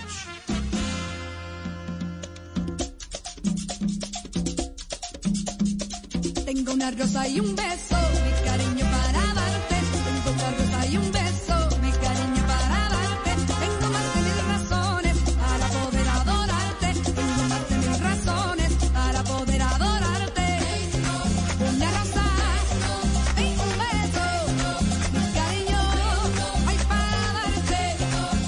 Bueno, voy a ir en segundos a Indepaz porque indiscutiblemente el tema del conflicto va a seguir siendo noticia en este año 2021. Antes hablamos un poquito de temas judiciales. El caso del expresidente Uribe que también nos tiene muy pendientes, uno de los temas importantes para este año es saber si finalmente la fiscalía va a llamarlo a juicio o no o por el contrario va a archivar el proceso contra el líder del Centro Democrático en torno al tema de soborno a testigos y fraude procesal. Esto por todo ese proceso de manipulación de testigos que lo tiene enfrentado, entre otras cosas, con el senador Iván Cepeda. ¿En qué va todo y cuál es la perspectiva para este año? Silvia Charre, la saludo, muy, buenas, muy buenos días. Sí, el próximo año el coordinador de las fiscalías delegadas ante la Corte Suprema de Justicia, Gabriel Ramón Jaimes, deberá determinar si llama a juicio al expresidente y ex senador Álvaro Uribe Vélez por ese proceso que le inició la Corte Suprema de Justicia y que terminó en el ente acusador como presunto responsable de los delitos de soborno a testigos y fraude procesal. Sin embargo, el fiscal del caso también tiene otra opción y es la de precluir el proceso en su contra. Es decir, después de realizar eh, la investigación del alto tribunal que fue trasladada a la fiscalía, pues determinar que el expresidente no cometió ningún delito y entonces se acaba el caso en eh, su contra. Sin embargo, por ahora el fiscal estuvo de acuerdo en la decisión que tomó un juez eh, de conocimiento de darle la calidad de imputado, pero dejar que continuara este proceso en libertad. Escuchemos. Si, ha- si debe haber formulación de imputación, la habrá. Esa es, eso lo impone el ordenamiento constitucional y legal vigente. Y es que recordemos que cuando el proceso pasó de la Corte Suprema a la Fiscalía, pues eh, casi fue de inmediato que un juez de garantías le dio libertad al expresidente Uribe, es decir, tumbó esa medida de aseguramiento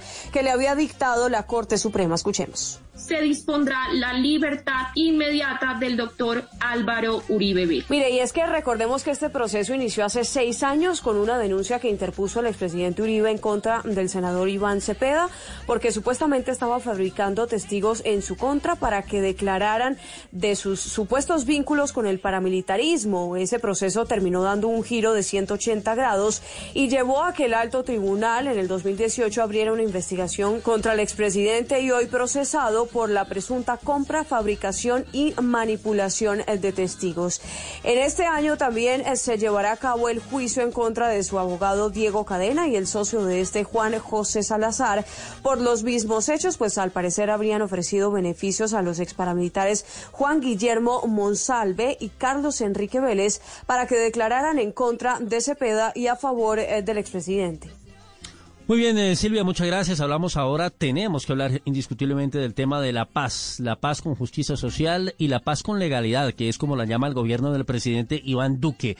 Terminamos el año rayando casi las eh, 90 masacres, 375 víctimas, muy cerca pues de esa cifra a raíz de los asesinatos colectivos, la situación de los líderes sociales, la preocupación por la suerte también de los excombatientes de las FARC que repetitivamente han reclamado garantías de parte del gobierno, el gobierno que dice que eh, sí las está ofreciendo, en fin, una discusión, una polémica de nunca acabar, polémica también entre el gobierno y las FARC, el partido FARC, finalizando el año que acabamos de terminar por cuenta de la entrega de bienes. Las FARC eh, solamente cumplieron con el tema de los dólares, el gobierno todavía no confirma si va a haber o no un incidente de desacato un ambiente muy turbulento en medio de un año que va a estar marcado por la, por la política y donde también pues se habla de la posibilidad del referendo uribista, ese que justamente pretende acabar con la JEP eh, y tener eh, eh, alternativas diferentes, unificadas casi que en una sola corte. El doctor Camilo González Pozo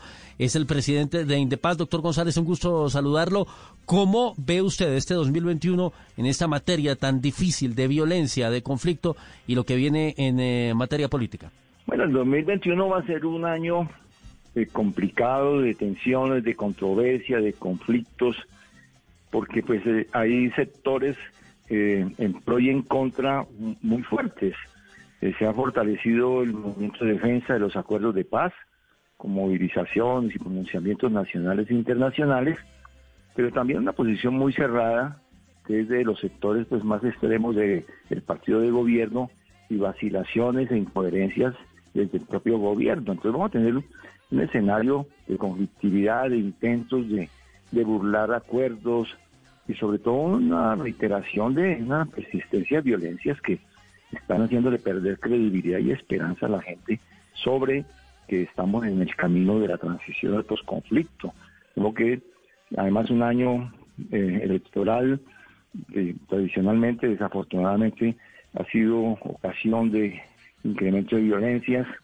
Entonces son pues muchas incertidumbres. No quiere decir que esté escrito que tengamos que recorrer pues un camino de muerte. Esto depende de voluntades, de decisiones, de sujetos sociales de relaciones de fuerza, de modo que el juego está por hacerse, pero dentro de gran dificultad. ¿Y cuál sería la fórmula para que no haya más violencia o por lo menos para moderarla un poco luego de un año tan difícil por la pandemia, pero también justamente, como lo relatábamos, por los resultados y el reciclaje, entre otras cosas, de ese fenómeno tan complejo de las masacres? Pues se requieren muchas cosas, ¿no? Porque eso es un, un tema bastante complicado, entonces una sola fórmula no, no arregla el asunto. Pero pues hay que comenzar por que hay que reconstruir un gran consenso nacional de no violencia, un pacto por la vida, de modo que no se escuche ninguna voz discordante ni tampoco estigmatización o preguntas eh, de, de banalización de las situaciones, de que eh, a veces se desconoce la gravedad del problema, considerando que se trata simplemente de formas de delincuencia común o simplemente de narcotráfico. Entonces tiene que haber un consenso por la vida, yo creo que sería importantísimo que para iniciar año ese pacto del cual han hablado muchos, entre ellos Monseñor Rueda en, en- en Bogotá o, o también en, en varios prelados y organizaciones sociales en el suroccidente, merezca la atención y todo el país tenga un mensaje desde las cimas del poder político y desde las bases sociales de que este año tendrá que ser un año de, de no violencia y esa presión ética, esa presión eh, política es- se necesita, es un gran paraguas que no soluciona el problema, pero que además requiere de rectificaciones desde el gobierno. Tiene que haber una política que entienda que este año se acumularon como en ningún año anterior, en- después del acuerdo de paz, y como el año más crítico de este gobierno se acumularon las violencias. Sí, hay, hay- a propósito de eso, doctor Camilo, perdón que lo interrumpa, ¿hay alguna señal que usted vea en el gobierno del presidente Iván Duque que le haga pensar, digamos, que, que, que desde esa política pública la cosa puede mejorar, puede cambiar? Pues yo creo que una señal que hay que tomarla en cuenta fue el acuerdo que eh, llegó el gobierno, al que llegó el gobierno con la peregrinación que hicieron los eh, combatientes de las FARC que están en proceso de reincorporación, que se reunieron en la Casa de Nariño y que elaboraron una lista detallada y una ruta para afrontar problemas críticos. Esa, el cumplimiento de esa ruta sería un primer paso y bueno, al lado de eso hay que, hay que asumir otros que tienen que ver con algo que está pidiendo el país y la comunidad internacional, recientemente la embajadora nueva de Francia y otros, y es que se le dé toda la importancia a la implementación del acuerdo de paz en forma integral en los temas rurales y la implementación del acuerdo. Pues doctor Camilo González Pozo, mil gracias eh, por atendernos, le deseo un feliz año y déjeme felicitarlo porque están haciendo un trabajo muy importante que aporta mucho, eh, especialmente digamos para informar a los colombianos en el seguimiento a toda esta situación de conflicto allí en Indepaz. Bueno, muchas gracias. Esperemos sí que este próximo año sea el año del pacto por la vida y de recuperar el camino de la construcción de la paz en Colombia. Muchas gracias, señor, muy amable. Bueno, un gran saludo.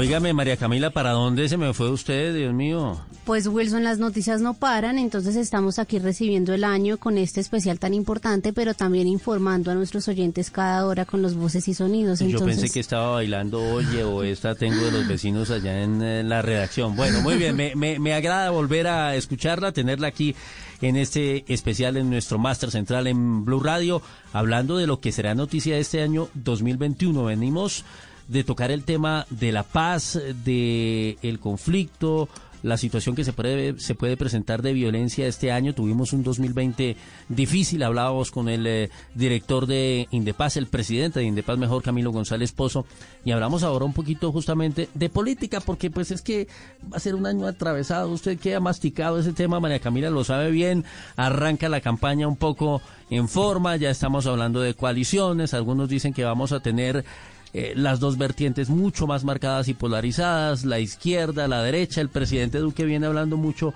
de centro, él dice que es un hombre de Mm. centro, desmarcándose un poquito de los extremos. De pero- extremo centro. De extremo centro, exactamente. Pero en todo caso se van configurando las campañas, ya hay algunos nombres que obviamente están en, eh, en el partidor. Sí. El caso de, de Sergio Fajardo, De Robledo, De con- Robledo, efectivamente, y se, y se va armando El la rompecabezas, sí. El rompecabezas. Y sabe que también este año vamos a ver ya las renuncias en el gobierno, las sorprendentes renuncias para ver quiénes se lanzan también. Recordemos que tiene aspiración Carlos Holmes Trujillo, nuestro ministro de Defensa, también la vicepresidenta Marta Lucía Ramírez lo ha mencionado en algunas ocasiones. Vamos a ver esas renuncias, pero también en materia política, Wilson, vamos a ver peleas duras porque recordemos que este es un año de cambios tributarios, pensionales y todo eso pasa por el legislativo. Entonces ahí también vamos a ver al presidente Iván Duque eh, teniendo acercamientos o mirando cómo, cómo salda estas deudas históricas que tienen que pasar por el Congreso. Sin duda alguna, hemos invitado al doctor Mauricio Jaramillo, analista político, un hombre que conoce muy bien la materia. Doctor Mauricio Jaramillo, muy buenos días, un feliz año para usted. Buenos días, eh, feliz año, gracias por la invitación.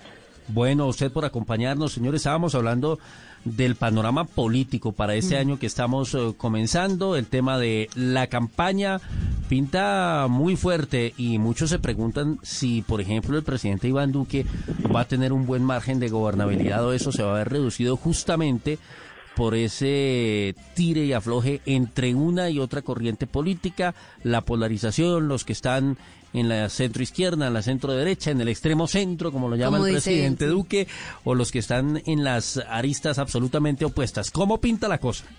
Hay una expectativa muy grande frente a la vacuna, hay una expectativa muy grande por la recuperación económica y si uno mira un poco lo que ha sido la agenda legislativa del, del gobierno, se da cuenta que el margen de, de gobierno que ha tenido pues es muy, es muy estrecho, en buena medida porque no se ha podido consolidar eh, una suerte de coalición alrededor del gobierno, en buena medida porque ha sido un gobierno impopular la mayor parte del tiempo. Entonces yo creo que pues el panorama es muy difícil y no veo muy clara una, una gobernabilidad, un poco como lo que tuvimos en el 2019. Doctor Jaramillo, yo quería preguntarle, de pronto este año ya estamos analizando lo que usted mencionaba y es cuál va a ser ese legado del presidente Iván Duque, que es la crítica que se ha hecho desde muchos sectores a lo largo de su mandato. Y es como, mm, digamos que la seguridad fue el enfoque del expresidente Uribe, el proceso de paz fue sin duda alguna el legado del gobierno Santos. ¿Cuál cree usted que sea el legado del gobierno Duque que ya podríamos ver este año un poco definido o de pronto pues sin definir? Es, es difícil saberlo porque realmente Duque llegó con dos propuestas muy fuertes. Eh, la primera la seguridad, retomarla. Eh, Duque, hay que también recordarlo, llegó con una plataforma de partidos políticos críticos del plebiscito por la paz de Juan Manuel Santos en el 2016. Ahí se formó la candidatura prácticamente de Duque. Eh, luego tampoco ha podido avanzar, no ha podido avanzar nada en el tema de la seguridad, en, en- el campo de las masacres, eh, eh, el- la forma como ha resurgido el conflicto ha puesto en jaque la seguridad y el, el Centro Democrático perdió un poco uno de sus grandes valores como partido que ha sido precisamente la seguridad democrática del expresidente Uribe. Y en segundo lugar, otro de los de los ítems que el actual gobierno intentó abanderar fue el de la lucha contra la corrupción. Hay una promesa de campaña recién, recién iniciado el gobierno de Duque que consistía en de, de alguna manera tener un esquema anticorrupción, una ley, eh, y eso pues no se ha podido materializar. Este gobierno digamos que no ha podido adelantar ningún proyecto de ley suficientemente emblemático. Entonces digamos que ese es, un, es uno de los grandes pasivos. Yo no sé si depende de lo que pase en estos primeros meses de 2021, si el gobierno alcance a tener una campaña efectiva de vacunación, muy probablemente en el, en, el, en, en el caso de lograrlo, uno podría pensar en que se puede hacer como su principal activo eh, histórico, ¿no? Haber superado un poco el coronavirus, el relanzamiento de la economía, pero hasta, hasta el momento me parece que hay más incertidumbres que, que, que certezas en ese propósito. Sí, doctor Jaramillo, ¿cuál podría ser el caballito de batalla en esta campaña? Porque pues llevamos unos años en los que el tema de la seguridad y del conflicto ha sido clave. Se fue Pastrana y entonces eh, subió Uribe porque las FARC tenían prácticamente al país eh, en jaque según eh, lo, lo que se dijo en su momento y lo que estaba ocurriendo allí, por ejemplo, en la zona de distensión. Termina el eh, gobierno Uribe y sube Santos, que porque era precisamente la continuidad de Uribe, después Uribe dijo que lo traicionó, vino el proceso de paz. Y entonces después sube el presidente Iván Duque, también un poco digamos que la bandera era ese tema porque el país eh, eh, se había entregado según la tesis de muchos, la paz no era conveniente, en fin, digamos, ese ha sido como el común denominador, pero hoy con la coyuntura que se nos presenta con la pandemia a la cual usted acaba de hacer referencia, pues tenemos, digamos, un escenario un poco un poquito distinto. Claro, evidentemente eh, la esperanza es que con la llegada de las vacunas en un mes, mes y medio, según, lo que ha dicho el gobierno, comencemos paulatinamente, progresivamente, porque esto va a ser un proceso, a superar esa dificultad y probablemente el escenario cambie un poquito. Pero tenemos hoy, por cuenta de la pandemia, el tema de la salud, el tema de la economía y por supuesto también digamos el tema vez. de la seguridad, de la seguridad otra vez en los territorios por cuenta justamente de esa violencia, la influencia que tienen grupos como las disidencias de las FARC y el mismo ELN y algunas bandas criminales, pero también la seguridad ciudadana, que es la gran preocupación de la gente el día de hoy en las calles. ¿Cuál va a ser el caballito de batalla, el factor decisivo en el discurso de los candidatos en esta campaña electoral? Yo aclararía que desde el punto de vista del relanzamiento de la economía, desde el punto de vista del manejo de la pandemia, va a ser muy difícil que los candidatos se desmarquen, porque me parece que el- la pandemia obliga, digamos, a un nuevo tratamiento de la política económica. Es muy difícil para los candidatos salirse, por ejemplo, del discurso del- de continuar un poco con las campañas de vacunación. Habrá que ver cómo, cómo lleguemos al 2022, pero es, es muy probable que sigamos todavía con la pandemia en el horizonte político. De la misma forma, el plan de relanzamiento económico, si bien puede haber diferencias entre los, entre los distintos candidatos, yo sinceramente creo que en el plan de la salud y en- el re- relanzamiento de la economía eh, hay dos imperativos, digámoslo así. Yo creo que en Colombia, desafortunado o afortunadamente, no sé, el imperativo seguirá siendo qué hacer con los acuerdos de La Habana, cómo manejarlos. Eh, yo creo que en general se empiezan a ver dos grandes fuerzas en Colombia y un centro alrededor precisamente de ese tema.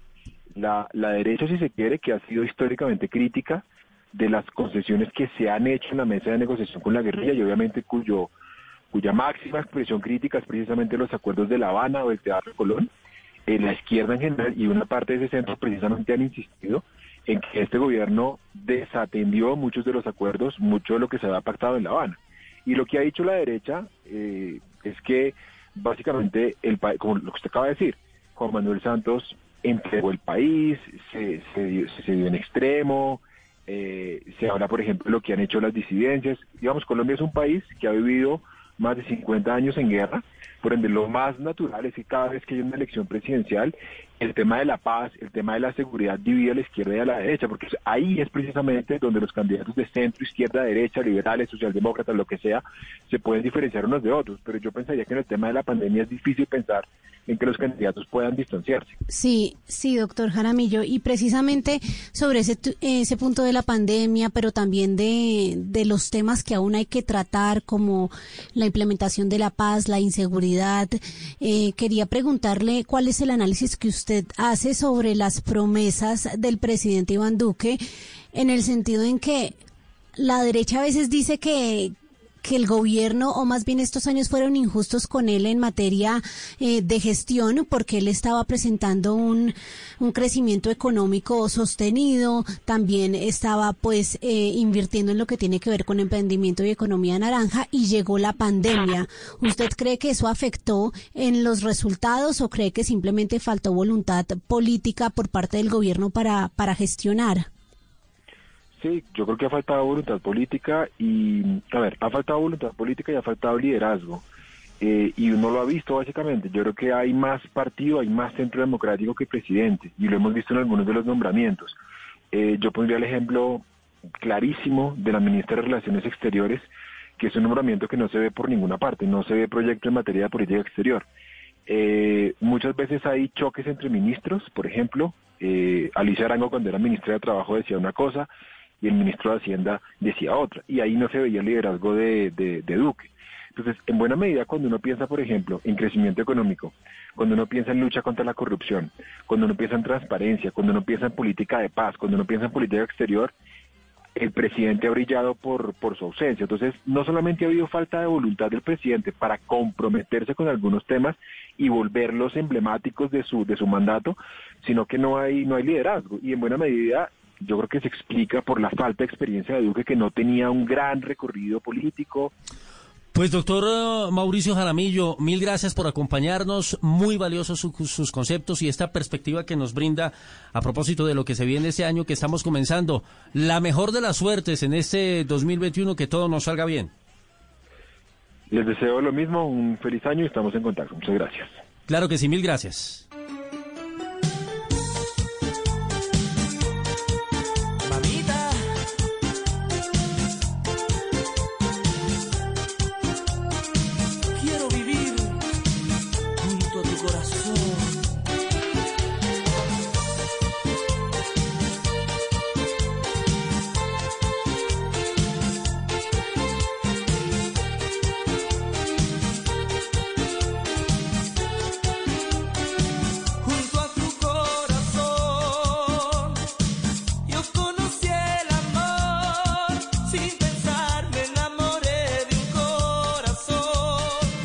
Bueno, cambiamos de música y cambiamos de frente informativo para seguir haciéndole seguimiento a lo que va a ser noticia en este año 2021. Poquito de dolor de cabeza lo que se viene en Bogotá. Ya está lista, ¿no, María Camila? ¿Para que ¿Para el tráfico Sí, o en los materia de seguridad? prepárese, 11 horas grandes en la ciudad. No puede ser. Sí, sí puede ser y se lo va a contar el eh, director del IDU, el doctor Diego Sánchez eh, Fonseca. Doctor Diego, qué gusto. Un feliz año para usted, para sus colaboradores, eh, para su familia. Bueno, María Camila no me cree mucho, 11 horas. Yo le digo que se prepare para los trancones. ¿Va a estar difícil este año? El 2021 va a ser un año de ejecución de muchas obras. La Es decir, difícil. Es difícil, es difícil para la movilidad, eh, pero pues como todo es un sacrificio, ¿no? Habrá que precisamente aguantar un poco porque son obras muy importantes que van a, al final, pues repercuten en mejorar la movilidad, en mejorar el espacio público, en darle una calidad de vida diferente, a, a- sobre todo a los ciudadanos que utilizan las vías y utilizan el transporte público.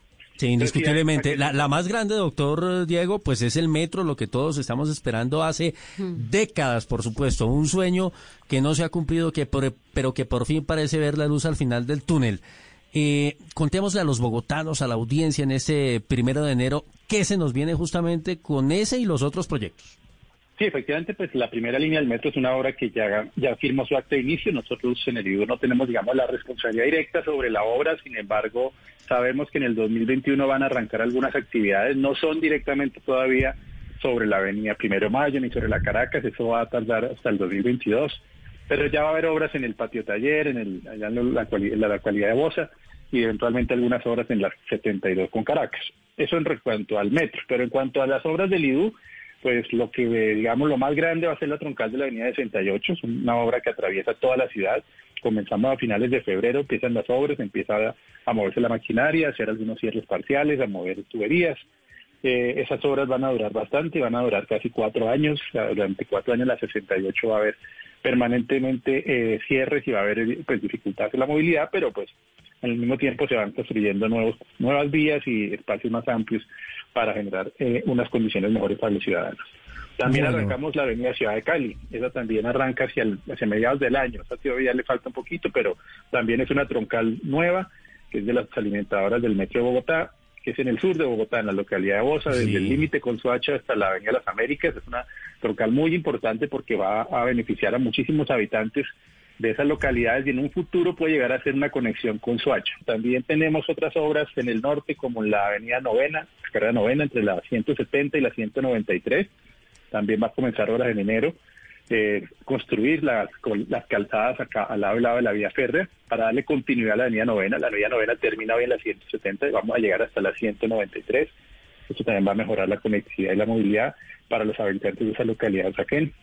También arrancaremos en la avenida Rincón, llegando a la Boyacá, un puente, un puente muy grande que vamos a construir para darle continuidad a la 127 hacia Suba, atravesando el cerro por la, por la, lo que es la avenida Rincón. Entonces va a haber, va, se va a ver en construcción un viaducto, un puente grande, más una ampliación de la avenida que permitirá conectar en la localidad de Suba con la avenida Rincón que acabamos de, de poner al servicio hace una semana. También en la localidad de eh, Engativá vamos a continuar con la avenida José Celestino Mutis, pero ya el tramo final hoy, la, hoy la José Celestino Mutis solo llega hasta la carrera 112 y vamos a continuar hasta la 122, es decir, casi hasta llegar al río Bogotá para que toda esa comunidad de- del barrio Engativá y del, del Engativá Pueblo pueda conectarse a la Mutis. Entonces va a haber otro contrato de obra también por ese frente. Vamos a tener eh, obras pues en la, en la Caracas al sur, ampliación también de la troncal Caracas que va desde la, la estación Molinos hasta el portal de, de Usme. Director, eh, ¿comienza todo entre enero y marzo, todo este frente de obras? ¿O, o cómo va a ser, Sí. digamos, el cronograma para que la gente se haga un poquito la idea? No, la gran mayoría de las grandes, por ejemplo, las 68 y las obras de, de valorización de los andenes y ciclorrutas del norte arrancan eh, alrededor del mes de febrero y marzo. Eh, la Cali, que dije al sur, arranca hasta julio-agosto, pero el resto, la, del- la avenida Laureano Gómez, la novena, la, la, la 127, todas deben comenzar entre enero y febrero. Doctor Sánchez, cuéntenos si ya se hizo la planeación, la adecuada planeación de lo que son las vías alternas y si se sabe cuáles van a ser los principales cierres o las vías más afectadas, como para que nos vayamos preparando para eso. Bueno, mira, no, no quisiera anticipar a eso porque cada contrato y cada contratista tiene que presentar sus propios planes de manejo de tráfico a la Secretaría Digital de Movilidad. En los planes de manejo de tráfico, pues se hace una propuesta de vías alternas que se deben adecuar, eventualmente se generan algunos semáforos provisionales, se amplían y mejoran vías que, se utilizan como desvíos. Y todo ese plan está siendo en este momento precisamente presentado por los contratistas para revisión y aprobación de la Secretaría Digital de Movilidad. Entonces, se avisará lógicamente y se informará y se utilizarán todos los canales de comunicación para avisarle a la ciudadanía por dónde se pueden desviar en cada uno de sus frentes de obra que vamos a tener. Entonces, no te no podría ahora decirte con certeza cuáles son los desvíos en cada caso. Pero no es mejor que eso se haga de manera cen- centralizada, es decir, que no sea cada contratista que de pronto ni siquiera conoce la ciudad porque tenemos contratistas de otros países que propongan ese plan de movilidad alterna, sino que la Secretaría de Movilidad y ustedes regulen el tema. No, precisamente hemos sacado una circular con el secretario de Movilidad, eh, donde hay una serie de lineamientos sobre lo que es la presentación de los planes de manejo tráfico. Pensando en eso que acabas de decir, que no, no todos los que van a presentar los planes de manejo de tráfico conocen las opciones y por lo tanto se definieron los lineamientos. Sí, ¿y esto va a ser con entregas parciales o la entrega total de la obra? Es decir, para poner un ejemplo, la 68, digamos, vamos a entregar el tramo que va desde la 100 a la calle 80 en tres meses o seis meses, qué sé yo, o hasta que terminen, digamos, todo el corredor. Bueno, quienes han vivido la construcción de otras troncales, como fue en su momento la troncal NQS o la troncal SUA o incluso más recientes la, la 26 o la décima, pues saben que eh, esto básicamente se van generando cierres por calzadas para poder eh, eh, trabajar de manera mucho más constante y esas calzadas en la medida que se van terminando se dan al servicio y se habilita la otra calzada, se cierra la otra calzada para ejecutar las obras. Los andenes se hacen al final, lo mismo las ciclorrutas, entonces eso tiene toda una secuencia de plan de trabajo que el contratista pues no 100% lo entrega en unas fechas determinadas, sino haciendo entregas parciales. Cada proyecto tiene unas entregas en, fechas distintas, pero realmente al final es que toda la obra entra en operación y sobre todo cuando hay un sistema de transporte, pues solo hasta que se pone el servicio en las estaciones y los puentes peatonales o los accesos a, las estaciones que se va a poder dar el servicio 100% de esos días. Director, quiero preguntarle sobre la calle 183. Recordemos que la administración distrital, la pasada, la de Enrique Peñalosa, pues dejó cierta parte de la 183 y llega más o menos hasta la autopista. Es decir, hasta ahí llega la construcción y se tenían planeada más allá. ¿Qué va a pasar? Porque igual la gente no puede pasar y llega un momento en el que Wilson usted se encuentra con el potrero. ¿Qué va a pasar con esa vía, director? Sí, José, David, gracias por la pregunta. Efectivamente, y lo tengo entre la lista de las obras que arrancan el otro año. Y es la continuidad de la Avenida Boyacá. La Avenida Boyacá entre la, entre la 170 y la 183 estaba en un contrato de construcción, en un contrato de diseño y construcción, que eh, lamentablemente los diseños se demoraron demasiado y el contratista finalmente vamos a terminar su contrato.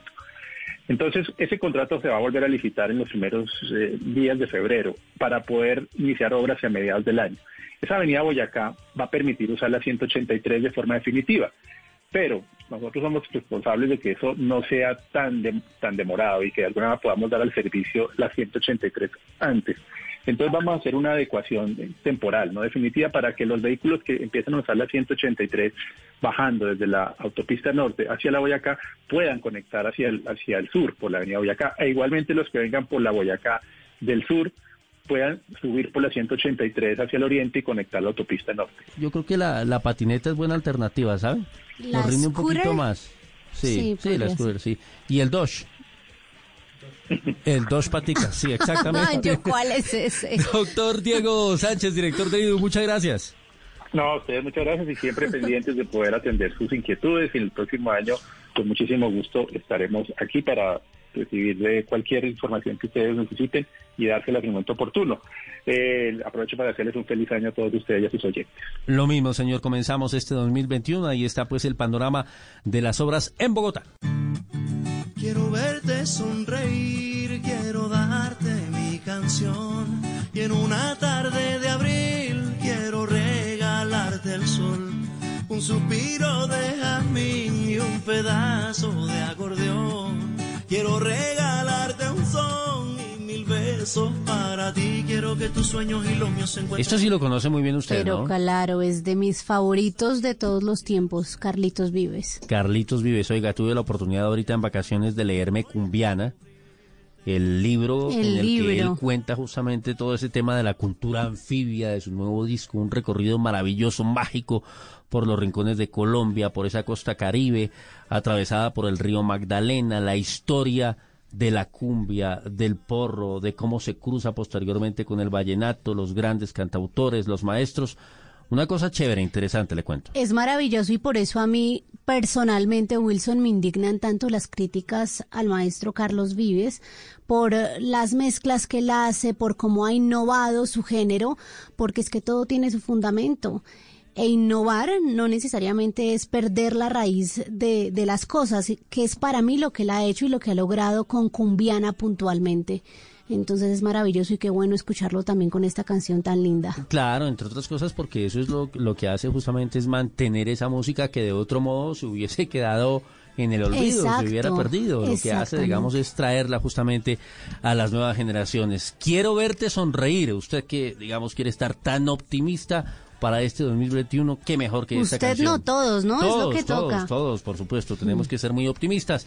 Quiero verte sonreír, Carlos Vives.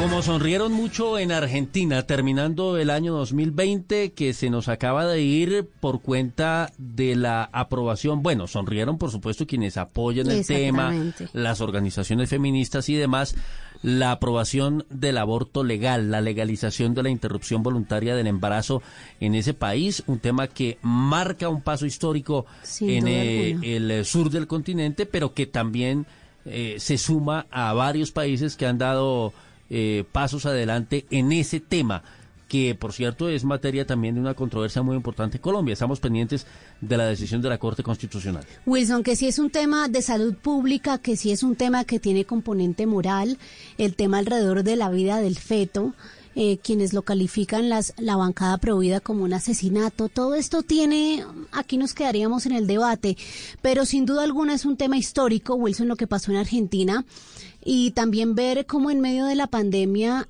yo creo que habían alcanzaban a ser un millón de mujeres, no sé cuánto, en cuánto se calculó, pero ver a todas esas mujeres allí celebrando eso de esa manera es impactante. También por la pandemia, ¿no? Quién sabe si van a estar tan alegres en materia de COVID-19 en unos días, porque esa aglomeración era una cosa impresionante.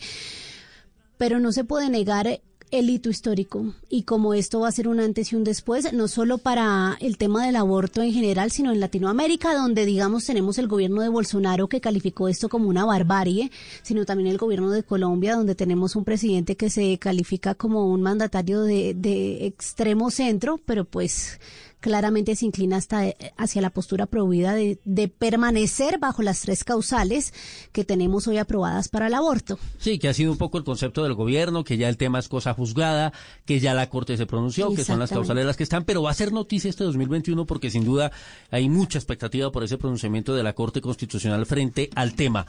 Simplemente para recordar lo que ocurrió en Argentina, esto fue lo que dijo después de la votación la presidenta del Senado en ese país, Cristina Fernández de Kirchner. Resulta aprobado con 38 con 38 votos afirmativos y 29 negativos y una abstención resulta aprobado, se convierte en ley y se gira al Poder Ejecutivo. El llanto, la ovación estaban afuera del legislativo. eh, estas miles de mujeres principalmente celebrando lo que ellas llaman el respeto a las decisiones sobre su propio cuerpo. Bueno, alargo un poquito, Carlos Vive, simplemente para saludar a Juanita Kremer y hablar de lo que va a ser noticia en materia de tecnología. Hola, Juanita. Wilson, hola.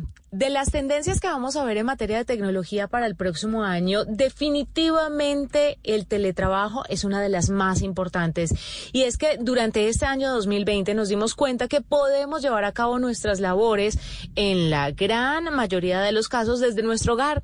Es por eso que las empresas van a empezar a equiparse mejor, a mejorar sus procesos, pero además a entender desde la parte de recursos humanos que pueden confiar en su gente y que van a trabajar sin tener que estar fiscalizándolos con reuniones durante todo el día y sin invadir su espacio personal, sin invadir sus horarios de descanso, simplemente porque ya no están en la oficina. Así que el teletrabajo será una tendencia importante para este próximo año 2021. Como segunda medida vamos a ver cómo los eventos sociales podrán llevarse a cabo de forma virtual. Si bien algunos, como los conciertos, pues no tendrán tanta acogida porque necesitan de un- una cuota alta de interacción entre las personas, sí nos hemos podido dar cuenta que, por ejemplo, los lanzamientos de tecnología no requieren de un viaje de periodistas o que, por ejemplo, el lanzamiento de un producto tampoco requiere un aforo muy alto de gente sabiendo que se puede hacer una presentación muy a la altura desde un set virtual. Y por último, el cierre de la brecha digital. Si bien es algo que tomará bastante tiempo, los gobiernos, las organizaciones que defienden los derechos humanos y también las personas del común se han dado cuenta que no tener acceso a Internet o a un dispositivo móvil que esté conectado puede dejarlos relegados. Y es por esto que muchas organizaciones están poniendo en marcha para cerrar la brecha digital, para que la gente pueda educarse a través de Internet, pueda conocer su entorno a través de la red, que pueda recibir atención a través de la telemedicina y mucho más. La tecnología, sin duda, fue uno de los grandes ganadores en este 2020 y para el año 2021 se potencializará de una forma que jamás hemos imaginado.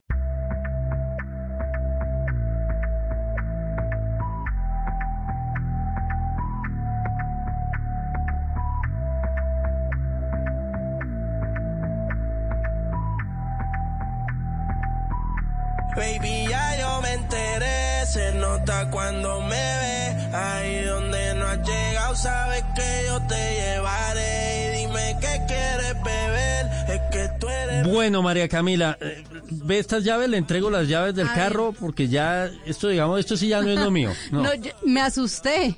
Yo pensé que usted había escogido esta canción y dije, empezamos el año cambiando. En, no solo cambiando, sino actualizándonos, que es algo a lo que yo motivo a nuestro jefe de redacción mucho, ¿no? A pasar a lo virtual y dije, uy, bueno, también no, pero me ha actualizó tocado, la me ha playlist. tocado. Pues que como no. Claro, pues la pandemia me obligó. Sí, claro, eso de pagar recibos, perdón, ponerlo aquí al descubierto, pagar recibos presencialmente, para mí eso es Pero es que la fila del inconcebible. banco es chévere. Sí, buenísima, para pensar, para uno un analizar. espacio de reflexión. Bueno, la música del 2021, ¿no? y del 2020, ¿no? Estos fueron los, los hits mundiales. Esto, Claro, pero vamos mirando un poquito en perspectiva hacia lo que viene. Sí, exactamente, sin duda alguna el reggaetón es el género de moda y este 2021 pues vamos a seguir escuchándolo y más en Colombia. ¿Qué le vamos a hacer? Bueno, toca, pero bienvenida a la juventud. Don W Bernal, el hombre que ha hecho posible, por supuesto, este especial, pero que además es el gran experto de música aquí en Blue Radio. Lo más importante, las novedades, eh, doble. Hola, ¿cómo están? Eh, pues estaba atentos escuchando todo lo que ustedes están eh, preparando, lo que vaticinan como lo que se vivirá en este 2021 con el feliz año para, para todos ustedes. Y como dice María Camila, el reggaetón va a continuar reinando, no solo en Colombia, sino en el mundo. Y eso lo demuestra que el año pasado este artista justamente, Bad Bunny, llegó a ser el único latino en toda la historia de la lista de álbumes eh, más vendidos en Estados Unidos, en la lista de la revista Billboard, el único latino en llegar al número uno de esa lista. Durante muy buen tiempo a final de año, del año anterior, este álbum, el álbum de Bad Bunny, fue el álbum más vendido en Norteamérica. Como que ya las fronteras del idioma y del ritmo y de si los norteamericanos saben o no Ah, saben no, bailar, eso es ya más, se les acabó. gusta más. Exactamente. Esto lo demostró justamente Bad Bunny y con él se abre la puerta para muchísimos artistas que han estado pegando éxitos en eh, diferentes partes del mundo, pero que no habían logrado consolidarse justamente en la Unión Americana, que representa pues un mercado muy grande para la música. Entonces ese va a ser el primer punto, el punto de, de que lo urbano va a seguir reinando y va a empezar a mezclarse con otros ritmos para poder llegarle a mucha más gente en este 2021. Claro, y seguramente eso va a obligar a otros artistas que tradicionalmente han estado en el género de la música anglo tradicional a reinventarse un poquito, ¿no? Porque el ritmo es muy pegajoso. Pues es, eso es lo que fue lo que sucedió con artistas tan grandes como por ejemplo Dua Lipa. No sé si usted Sí. se dio cuenta que a Mm. final de año también Dua Estuvo Lipa con reggaetoncito. exactamente le dio por contactar a J Balvin y hacer una canción que mezclaba ese pop justamente al que ya nos tiene acostumbrado eh, acostumbrados ella con el reggaetón de J Balvin y salió esto. oiga.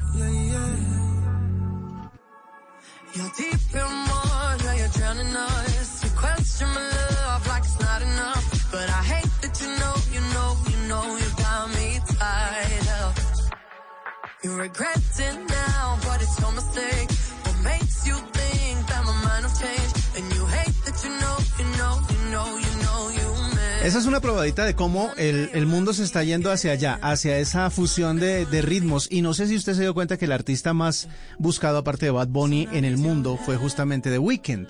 Este artista que, que hizo como un álbum bastante exitoso y que tuvo la canción más reproducida en todo el planeta el año anterior, que se llama Blinding Lights.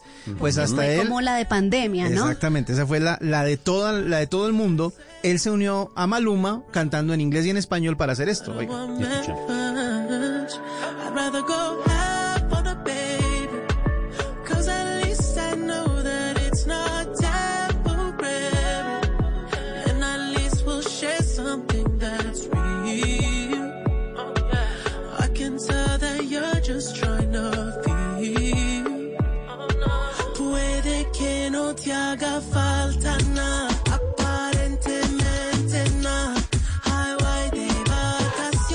Vacaciones. Esto no se puede escuchar de día, ¿no? Esto Mm, toca sí, ya, esto digamos, toca- de las 6 de la No, tarde en ¿por qué adelante, no? ¿no? Esto sonó mucho ayer, por ejemplo. Eso sí, obviamente para cerrar año tenía, Por que, eso. tenía que bailarse todo esto. Eso ya es como, como para otro ambiente. Y hay dos fenómenos que, que quedan pendientes para este año, que, que, que saquen los frutos este año. El primero es que hubo mucho evento cancelado.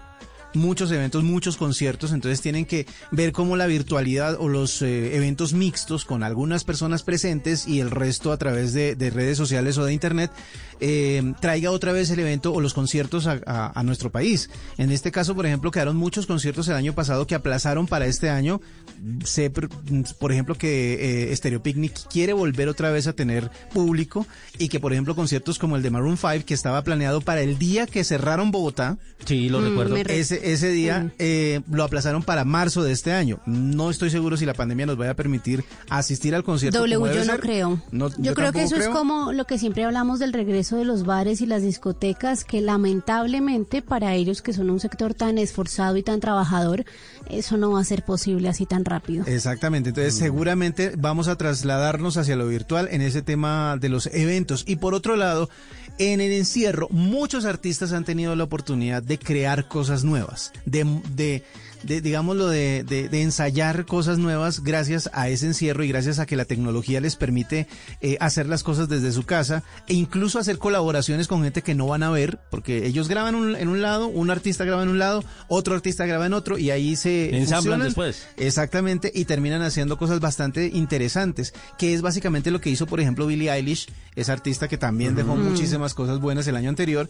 Pues Billie Eilish, eh, encerradita, hizo muy buena música y nos la quiere mostrar también para para este 2021, así que preparémonos para nuevo álbum de ella, nuevas canciones de ella y muchos artistas Uh, que experimentan que para sacar en este 2021. Así que la música se va a mover mucho y sobre todo porque está soportada justamente en internet, justamente en redes sociales y eso es lo que más se consumió en este en el pasado 2020 y seguramente será la tendencia para este año también. Prometedor, tienen que reinventarse, es todo un reto efectivamente porque la pandemia nos pone en unas circunstancias distintas, queda camino por recorrer todavía en la solución de ese problema, pero nos apegamos a ese optimismo de los músicos, de los artistas, de W Bernal y el que tratamos por supuesto de imprimirle a todos ustedes, nuestros oyentes, a quienes les, enviamos un caluroso, un afectuoso abrazo con los mejores deseos para este año que estamos comenzando, que sea un año lleno de armonía, de felicidad, de buenas cosas y lo más importante, salud, cuidémonos, cuidémonos entre todos, que es la manera de salir adelante. En la medida en que haya salud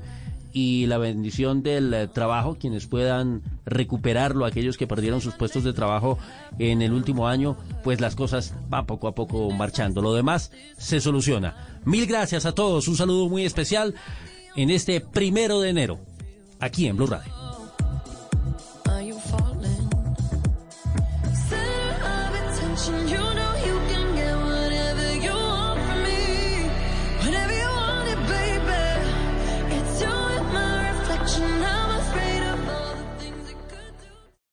El COVID-19. COVID-19 can be characterized as a pandemic. Trump. The politics of revenge. Biden. The fact is that everything he's saying so far is simply a lie. Elecciones en Y la Venezuela. oposición tiene un voto más. Yo me voy de este despacho, me voy de Miraflores, entrego la presidencia. La carrera por la In vacuna. the last few minutes, the UK's mass vaccination programme against coronavirus has begun. En Blue Radio preparamos un recorrido por los hechos que fueron noticia en este año. El mundo en 2020. Con Johanna Galvis y Eduardo Hernández. Especial del servicio informativo. Este viernes primero de enero a la 1.30 de la tarde por Blue Radio y bluradio.com. La nueva alternativa. Voces y sonidos de Colombia y el mundo. En Blue Radio y bluradio.com. Porque la verdad es de todos. 12 del mediodía, 19 minutos. Actualizamos las noticias en Blue Radio antes de ir a la alcaldía de Bogotá porque hay rueda de prensa del alcalde encargado, el nuevo alcalde que tiene hoy la ciudad, el doctor Luis Ernesto Gómez, secretario de gobierno, por unos días de descanso de la alcaldesa Claudia López. Hablamos de la indisciplina social. Realmente es abrumador lo que está ocurriendo en distintas regiones del país. ¿Qué tal? ¿Qué tal si no se hubieran tomado medidas estrictas en eh, ciudades como Medellín, Cali, Bucaramanga, eh, Cúcuta, en fin, la misma ciudad de Bogotá eh, con el tema de la ley seca. 1.800 comparendos impuso la policía en todo el país a gente a la que pilló infringiendo justamente las normas. Por supuesto, serían muchos más los que no encontraron.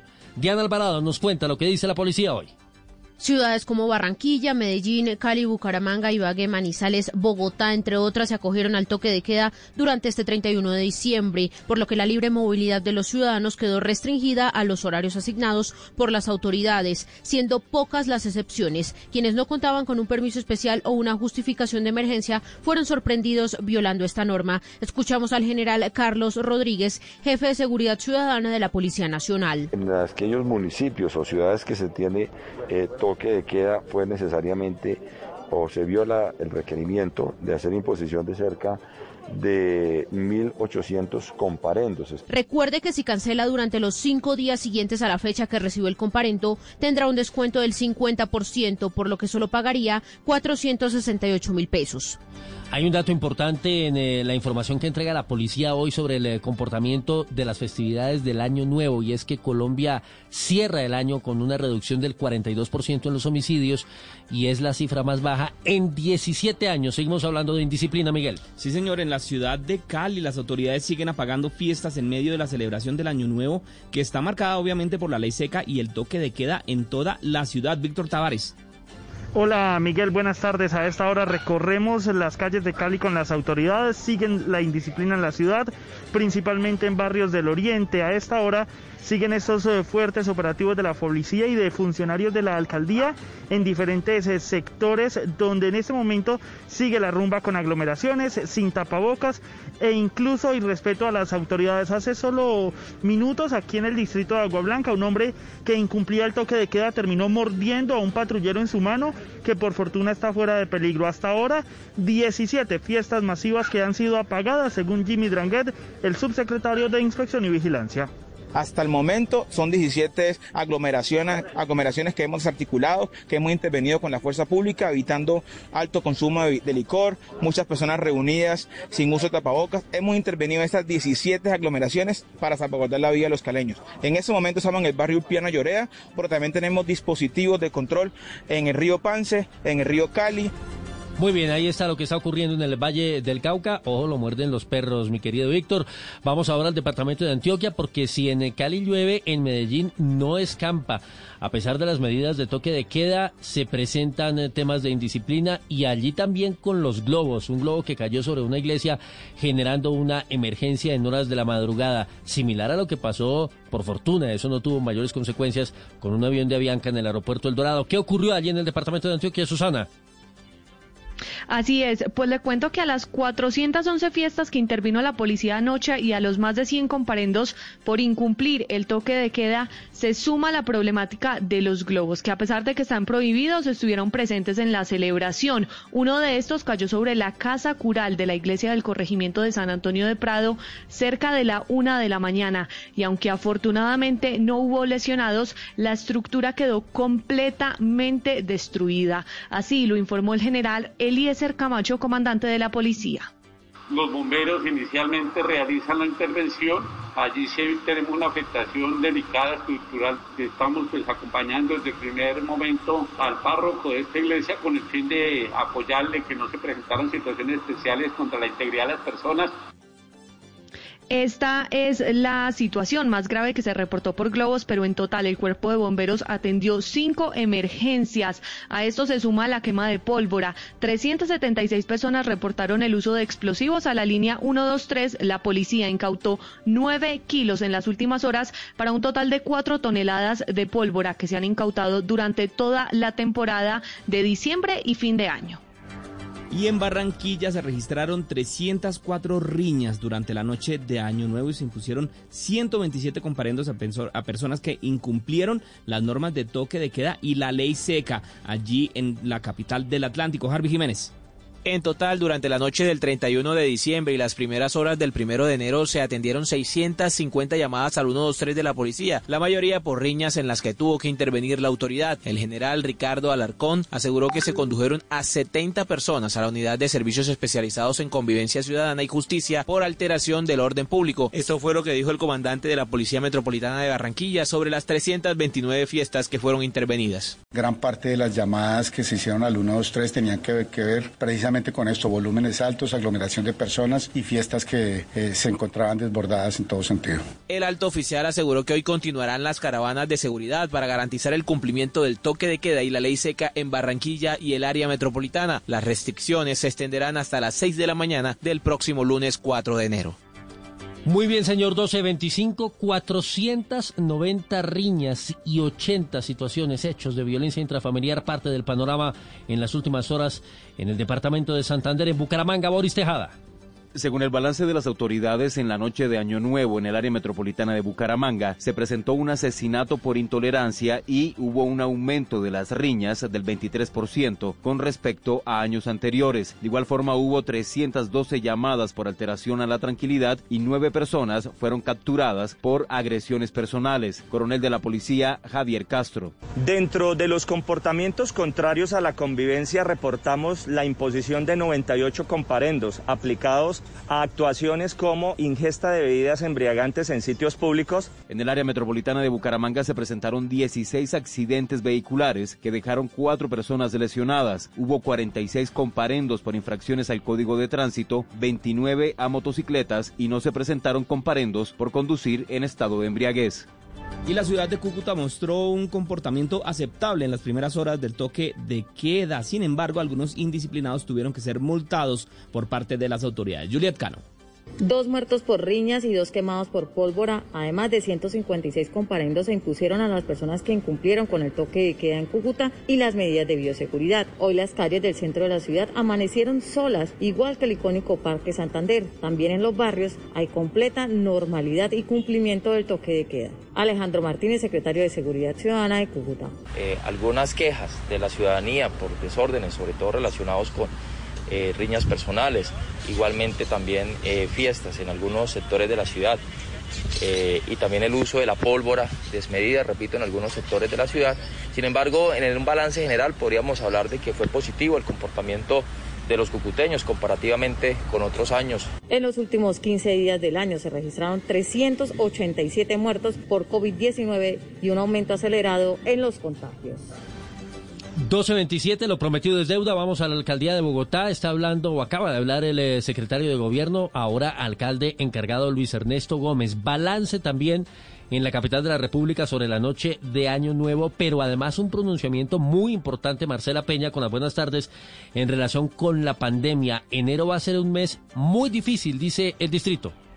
Así es, Wilson está advirtiendo que hay un alarmante crecimiento de los casos nuevos y también de los fallecimientos a causa de esta enfermedad. Comenzamos eh, diciembre con unos 50 casos de fallecimientos al día y terminamos el mes con 87. El secretario de Gobierno de Bogotá, Luis Ernesto Gómez.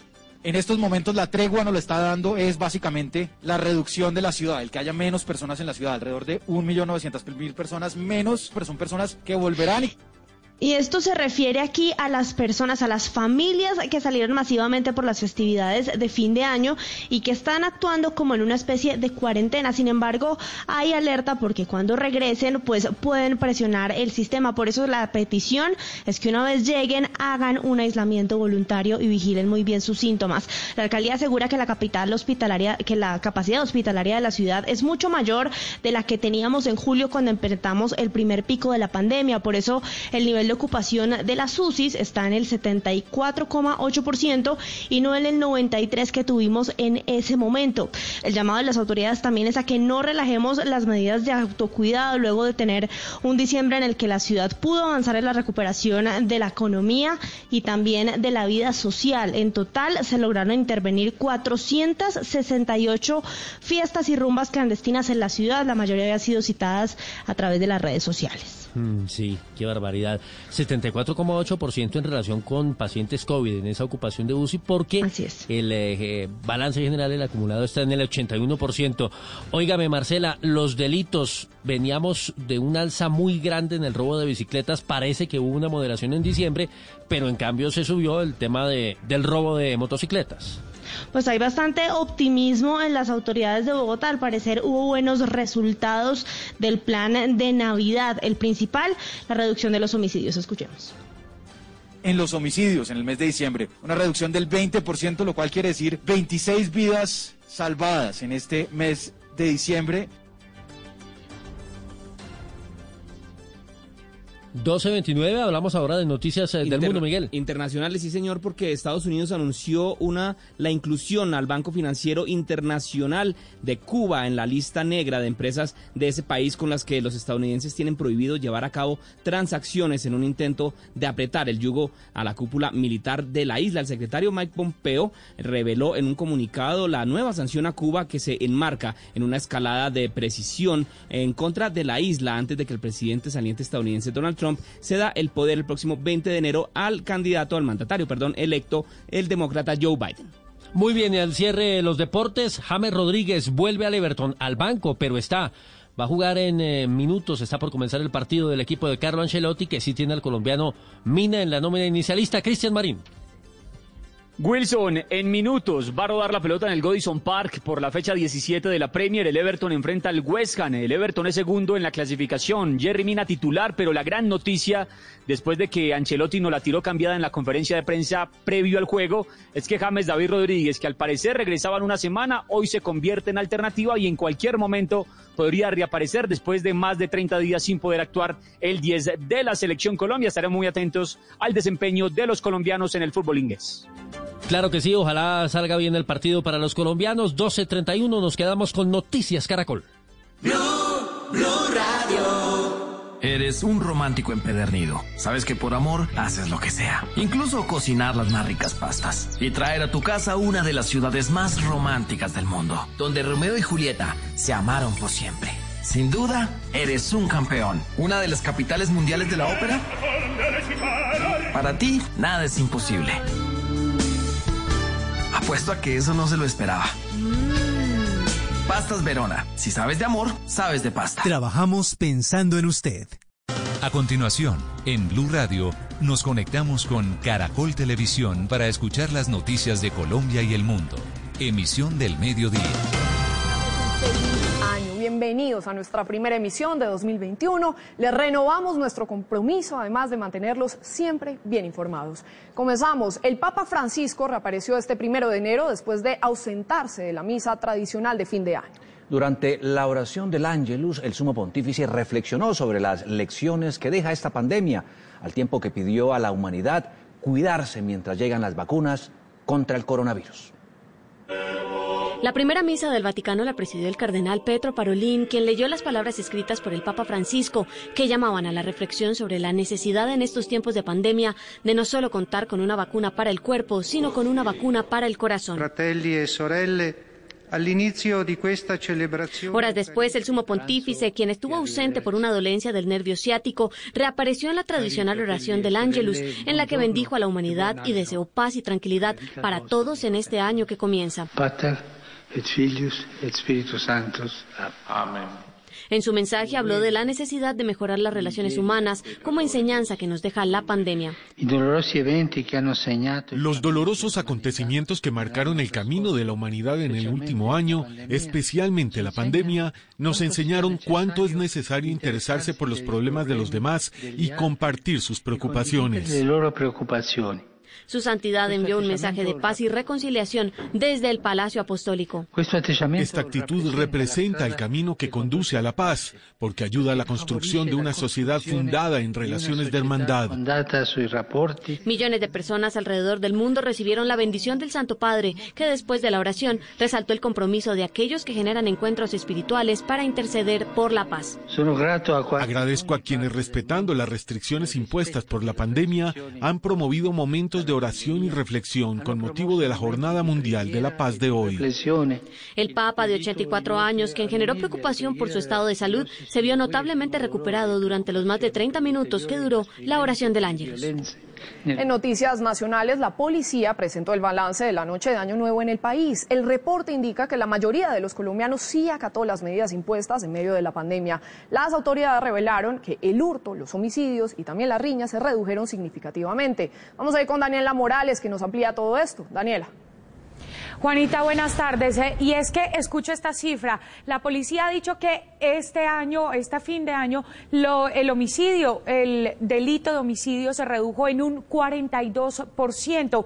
Y esto dicen las autoridades gracias a las medidas que se tomaron a nivel país para reducir el incremento de contagios por COVID-19. Y es que solamente el 31 de diciembre se realizaron 105 capturas por los delitos de homicidio, personales y hurtos. Pero además de esto también eh, fueron intervenidas 472 fiestas ilegales, 210 el 31 de diciembre y 262 hoy primero de enero que se estaban realizando en diferentes partes del país. Pero además de esto, nueve personas fallecieron por cuenta de las riñas. Para el día 31 de diciembre y el 1 de enero hasta las 6 de la mañana se presentó una reducción en comparación con el año inmediatamente anterior del 42% en tema de homicidios, que el año inmediatamente anterior se habían evidenciado 318 casos, en este año tenemos 78 casos, 240 casos menos, específicamente en lesiones personales que se generan por la riña y el consumo de licor. Otra cifra que también ha destacado el director de Seguridad Ciudadana es el tema de los accidentes, que aunque su reducción fue leve, pues dice que la gente ha venido acatando las medidas, las indicaciones. Este año, estas fiestas de fin de año, se realizaron más de mil pruebas de alcoholimetría.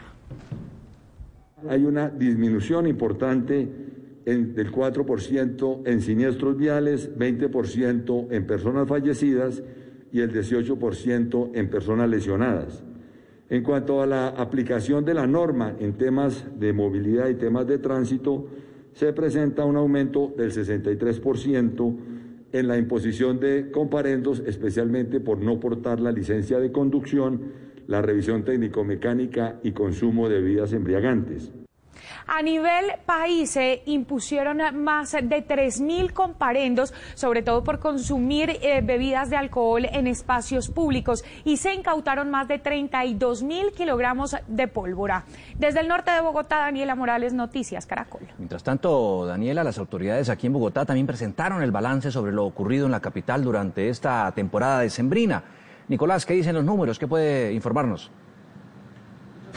Juan Diego, muy buenas tardes para usted y para los televidentes. Hace contados minutos terminó una rueda de prensa donde mostraron un balance positivo de la situación de la seguridad en la ciudad. Se redujeron todos los delitos. El homicidio se redujo en un cerca del 20%, lo que significa 27 homicidios menos en comparación con el 2019. Pero también hablaron sobre los operativos que hicieron para hacer cumplir las restricciones en la ciudad. Fueron intervenidos 1.568 establecimientos, fueron sellados 147 por vender licor, se impusieron 733 comparendos y se intervinieron a lo largo de todo diciembre 468 rumbas. Además, incautaron 468 kilos de pólvora. Alrededor de 1.560 eh, establecimientos de comercio que fueron intervenidos, visitados, 147 de estos fueron sellados por incumplimientos de medidas sanitarias, muchos de ellos en estos días de festividades, tanto de 24 como de 31, donde se estaba expendiendo licor de manera eh, ilegal y donde se procedió inmediatamente al cierre.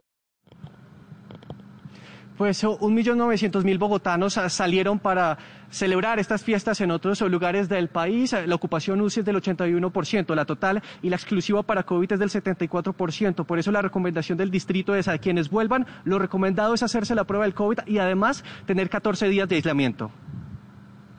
En estos momentos la tregua nos lo está dando es básicamente la reducción de la ciudad, el que haya menos personas en la ciudad, alrededor de 1.900.000 personas menos interactuando, 1.900.000 personas menos eh, pues recargando, digamos, eventualmente la demanda hospitalaria, pero son personas que volverán. Por el momento se descartan nuevas medidas para la ciudad en el corto tiempo. Lo dijo el eh, secretario de Gobierno Luis Ernesto Gómez que hasta el 11 de enero va a estar el, el alcalde encargado de Bogotá. Es la información que tenemos. El balance de Navidad desde Bogotá, Nicolás Arrojas, Noticias Caracol. Gracias, Nicolás. Ahora hagamos un recorrido porque varias importantes capitales del país están en este momento en toque de queda desde anoche. Comenzamos en Medellín, donde un globo generó toda una emergencia. Este artefacto cayó sobre la casa cural del corregimiento de San Antonio de Prado y causó un grave incendio. Pese al confinamiento obligatorio que está rigiendo en gran parte de Antioquia, varias personas quemaron pólvora y además se quedaron en la calle hasta la madrugada. A las 8 en punto de la noche y bajo una espléndida luna, los habitantes de Medellín, el área metropolitana y tres subregiones más entraron a un confinamiento hasta el próximo domingo a las 6 de la mañana. Sin embargo, pese a las medidas, el cielo de Medellín quedó cubierto por una enorme capa de pólvora y globos. Uno de ellos cayó sobre la casa cural del corregimiento de San Antonio de Prado y generó un grave incendio. Eso pues, es una pieza histórica que tenía, que está precisamente al cuidado de de la ciudad, pero que se presenta es por la irresponsabilidad de algunas personas que siguen lanzando estos eh, globos. Aunque las calles estaban solas y los establecimientos cerrados, algunos ciudadanos fueron el lunar y empañaron la Nochebuena. Las autoridades recibieron 11.250 llamadas por incumplimiento del decreto. Anoche en Medellín la Policía Nacional intervino 228 fiestas. Tengo entendido que en esas 228 fiestas se lograron dispersar más o menos 2.000, 2.500 personas. Ya bajo la luz del día, este es el panorama sobre la avenida Oriental, en pleno centro de la ciudad de Medellín. Las autoridades también reportaron el asesinato de tres personas en Bello, Itagüí y en la capital antioqueña. Una de las víctimas de ocupación taxista. En Medellín, Sebastián Palacio, Noticias Caracol. Y en Cali, el ESMADE intervino en una verbena popular a las 6 de la mañana Las autoridades reiteraron que en la ciudad se mantiene el toque de queda y la ley seca hasta el domingo 3 de enero al mediodía.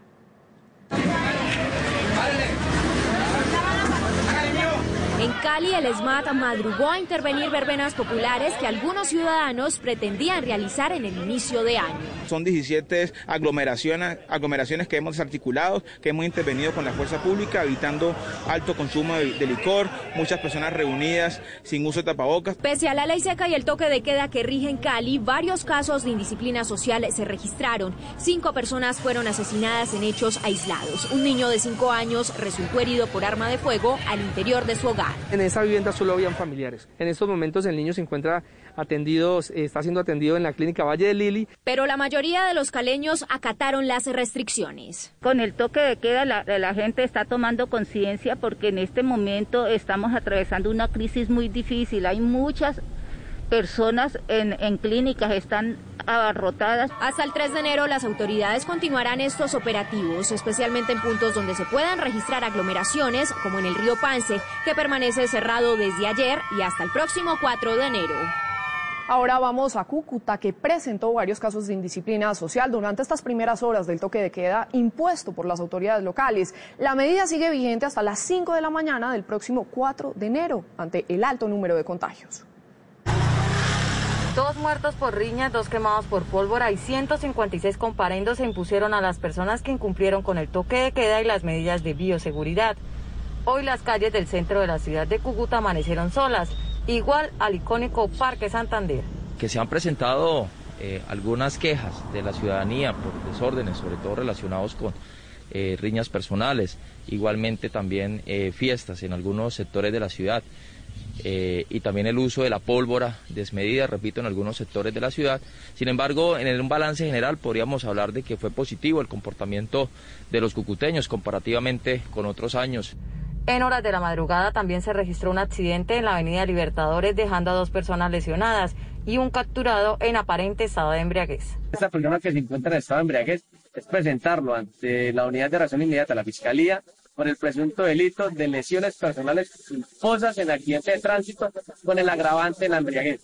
En medio de una transmisión noticiosa hecha por redes sociales, un reportero que informaba de los estragos hechos por el coronavirus recibió la noticia del fallecimiento de su esposa por esta enfermedad. Acaba de fallecer la enfermera Alba Victoria Leguizamón Bermúdez en el séptimo piso. Estuvo durante unos días luchando contra el coronavirus. Era la mamá de mi hijo, desafortunadamente perdió la vida. Pese a que en los últimos 15 días del año se registraron 387 muertos por COVID-19 y un aumento acelerado de los contagios, en Bochalema recibieron el nuevo año con papayeras, sin tapabocas y violando todos los protocolos de bioseguridad. En contraste, en Bucaramanga y varios municipios de Santander, la mayoría de los ciudadanos han acatado las restricciones de manera responsable. A esta hora las calles permanecen solas. Santander amaneció con la medida de toque de queda que inició ayer a las 9 de la noche e irá hasta las 6 de la mañana del 2 de enero. Mientras casi desoladas están las vías principales de Bucaramanga y el área metropolitana, las autoridades reportaron que durante la noche del 31 de diciembre se registraron 460 riñas, 23% más que el 31 de diciembre del 2019. Lamentablemente tenemos que informar sobre una persona fallecida en el sector del túnel del Café Madrid por temas de intolerancia. Al parecer, estas dos personas tenían problemas personales de días anteriores. Dentro de la actuación operativa institucional, podemos informar que tenemos siete capturas, principalmente por los delitos de lesiones personales. Durante el toque de queda también hay ley seca. Sin embargo, 66 personas han sido multadas por no acatar estas restricciones. Atendimos 16 casos de accidentes de tránsito dentro del área metropolitana que dejaron cuatro personas lesionadas se aplicaron 43 comparendos por infracciones al Código de Tránsito. En el municipio de Barbosa, la quema de un volador generó un incendio en una vivienda donde se almacenaba pólvora. Entre tanto, en el norte de Bucaramanga, cuatro casas fueron consumidas por las llamas. Al parecer, un cortocircuito habría provocado la emergencia. En ninguno de los casos se registraron heridos. En cambio, en Barranquilla, la celebración por poco termina en tragedia. Dos personas resultaron heridas por balas perdidas. Esta noche el toque de queda iniciará a las 11 y se levantará mañana a las 6 de la mañana. El abrazo de feliz año de una pareja fue interrumpido por disparos al aire cuando el reloj marcó la llegada del año nuevo. Las balas alcanzaron a la mujer de 38 años y a su compañero sentimental de 27 años. Cuando ella dijo que le dolía. Y el muchacho levantó el brazo y fue botando sangre allá y se vinieron para acá. Eso fue en un abrir y cerrar de ojos. La pareja continúa hospitalizada mientras permanecen bajo observación médica. Entre tanto, la policía investiga para identificar a los responsables de este caso. Se iniciaría el proceso, en la medida que ya no hay fragancia, el proceso por porte ilegal y por las lesiones ocasionadas a estas personas. La indisciplina de algunos ciudadanos también se evidenció en otros sectores de la ciudad y su área metropolitana, donde la policía intervino al menos 329 fiestas. Se llevaron 70 personas a la UCJ, se aplicaron 127 comparendos por infringir los decretos de ley seca y, y toque de queda y por otras infracciones. A las 11 de la noche de este viernes se reanudará el toque de queda hasta las 2 de la mañana del sábado, por lo que la policía continuará con las caravanas de seguridad. Miren lo que pasó en Bogotá, la manipulación y uso indebido de un globo de gran tamaño en las inmediaciones del aeropuerto El Dorado durante estos festejos por el Año Nuevo puso en riesgo la seguridad de la operación aérea. Uno de estos objetos impactó con una aeronave de la compañía Avianca que acababa de aterrizar. El vuelo AB029 de Avianca que cubría la ruta Orlando-Bogotá durante la noche de este 31 de diciembre fue sorpresivamente alcanzado cuando ya había aterrizado en el aeropuerto El Dorado por un globo según la Aeronáutica Civil de Pirotecnia. Sin embargo, desde la Asociación de Pirotecnia señalan que se pudo tratar de un globo aerostático. Viendo las imágenes de un supuesto globo pirotécnico que se estrelló contra un avión, queremos afirmar que este globo no tiene nada que ver con la actividad de la pirotecnia en nuestro país. Este globo que colisionó contra un avión fue un globo aerostático que por su estructura tiene cuerdas, tiene tela, tiene una canastilla. Este incidente, que aunque no pasó a mayores, puso en riesgo la seguridad de la operación aérea. Avianca asegura que el vuelo aterrizó a las 8 de la noche en Bogotá con todos sus pasajeros y tripulantes en perfectas condiciones y fue remolcado una hora después, luego de una inspección por parte de los bomberos de la aeronáutica en la que no se reportaron novedades. La compañía también señala que los pasajeros que tenían conexiones a otros destinos pudieron hacerlo sin ningún inconveniente.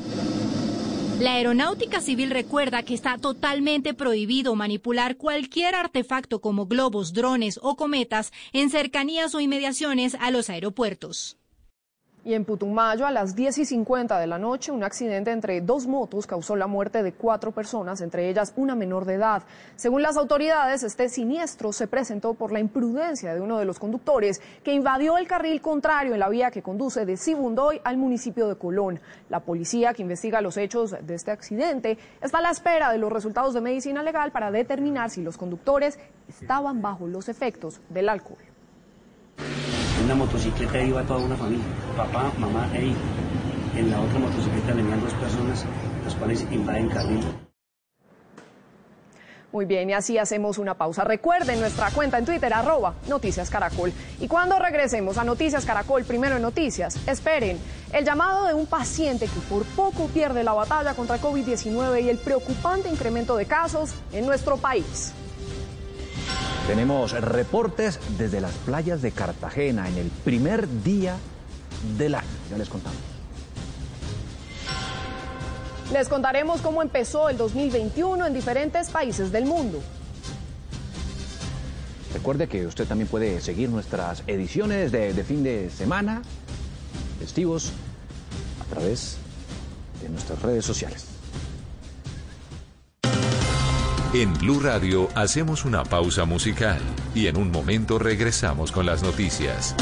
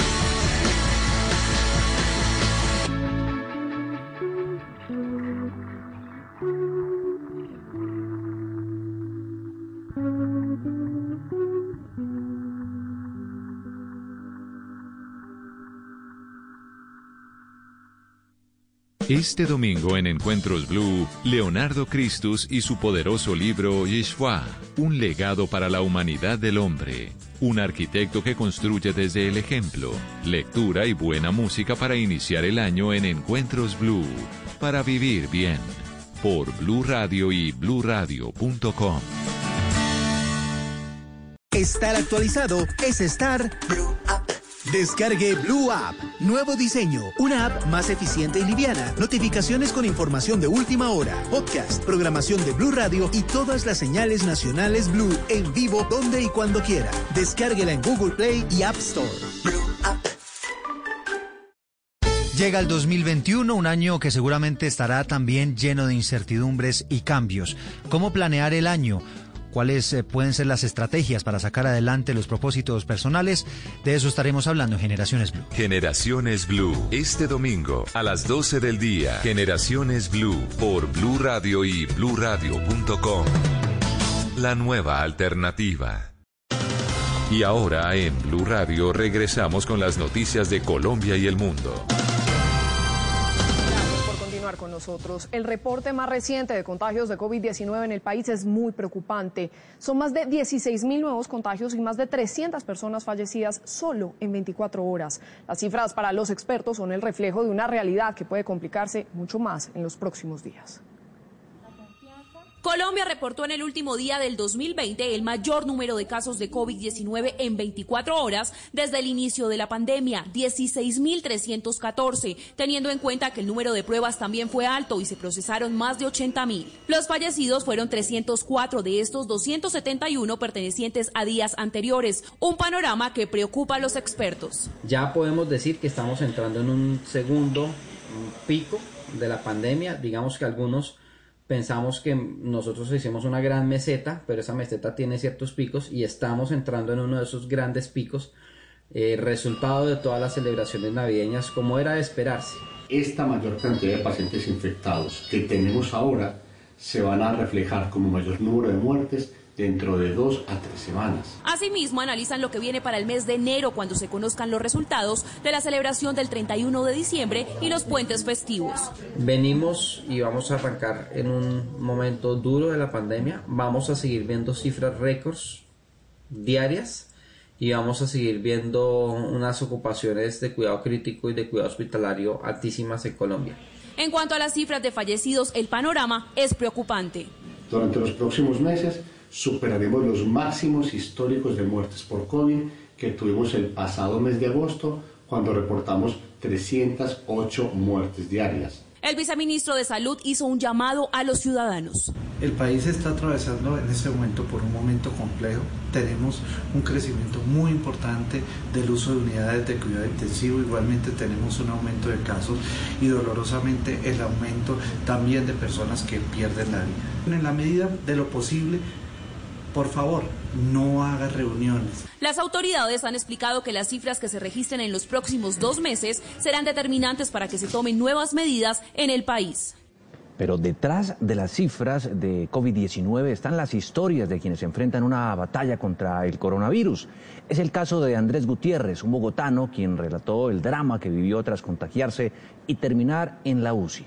Su mensaje es claro, ninguna reunión vale más que la vida. A Andrés Gutiérrez y a su familia el COVID-19 les cambió la vida. En el mes de noviembre, tras dar positivo para este virus, se aisló en su casa, pero la situación empeoró. Me formula una cantidad de inhaladores, de cuidado en casa, de todo esto, pero la, situación se empeoró, eh, lo que me llevó a un estado de urgencia en el que tuvieron que venir a mi casa a recogerme, inclusive en ambulancia. A los pocos días, Andrés, quien no tenía importantes enfermedades de riesgo, fue trasladado a la unidad de cuidados intensivos. Estás totalmente aislado de tu familia, estás rodeado de una cantidad de máquinas, de pitos, de alarmas, tienes un 7 por 24 de luz prendida, no tienes ni idea en qué horario estás. Su cuerpo no respondió al tratamiento y el único camino era la intubación. Escribió un mensaje casi que de despedida para ellas, en el que la posibilidad de no volver estaba, estaba sobre la mesa. Un mensaje que no les envié, simplemente se lo, la verdad se lo copié a mi hermano y le dije, mire, en caso de que yo no salga de acá, déjeles este mensaje. Fue sedado completamente por cuatro días, tiempo en el que prácticamente se desconectó del mundo y lo más doloroso de su familia, quienes pasaban horas esperando una razón sobre su estado de salud. Empiezas a sentir una obstrucción en la garganta, obviamente. La entubada no es solamente un tubo, son más o menos tres o cuatro tubitos que tienen varias sondas. Tras esos días, los médicos deciden despertarlo progresivamente. Para Andrés, fueron los peores días desde que llegó a la UCI. La sensación del tubo es horrible, es horrible. Sientes en la mitad del estómago que algo te está chuzando, que te están jalando, que te impide respirar, que te impide hacer, que bueno, es una situación espantosa. Tanto que yo le dije a los médicos, yo no puedo más. Pero sí pudo, se aferró a la vida y poco tiempo después le retiraron los tubos. Y es como si me hubieran inyectado vida de nuevo. Es como la esperanza de miércoles, por lo menos voy a poder mover la boca. Recibió terapia respiratoria, física, ocupacional y de lenguaje. Andrés duró 21 días en la clínica y hoy está en su casa enfrentando los efectos no solo del contagio, sino de la hospitalización. Y por más de que él esté vivo y digamos, ya pasó todo, lo que vivió fue muy feo y parte de él se quebró y recuperarse de todo lo que vivió es muy difícil. La muerte no es lo único duro del COVID, ¿no? Es por eso que Andrés no se cansa de repetirle a la gente que debe cuidarse. Este es un llamado a cuidarnos exageradamente, no cometer los errores que seguramente cometimos de estar en una reunión y quitarnos el tapaboca porque todos nos estamos cuidando. Tu salida o tu fiesta o tu reunión vale la vida de tu papá, vale la vida de tu mamá. Para esta familia el agradecimiento es a Dios y al personal médico quienes arriesgaron su vida para salvarla de Andrés. Impresionante. Y los precios del galón de gasolina en el país suben 109 pesos en promedio a partir de hoy, primero de enero. De acuerdo con el Ministerio de Minas y Energía, el nuevo precio del galón de gasolina es en promedio de 8.127 pesos y el de diésel se incrementa en 125 pesos para un promedio de 8.148 pesos por galón.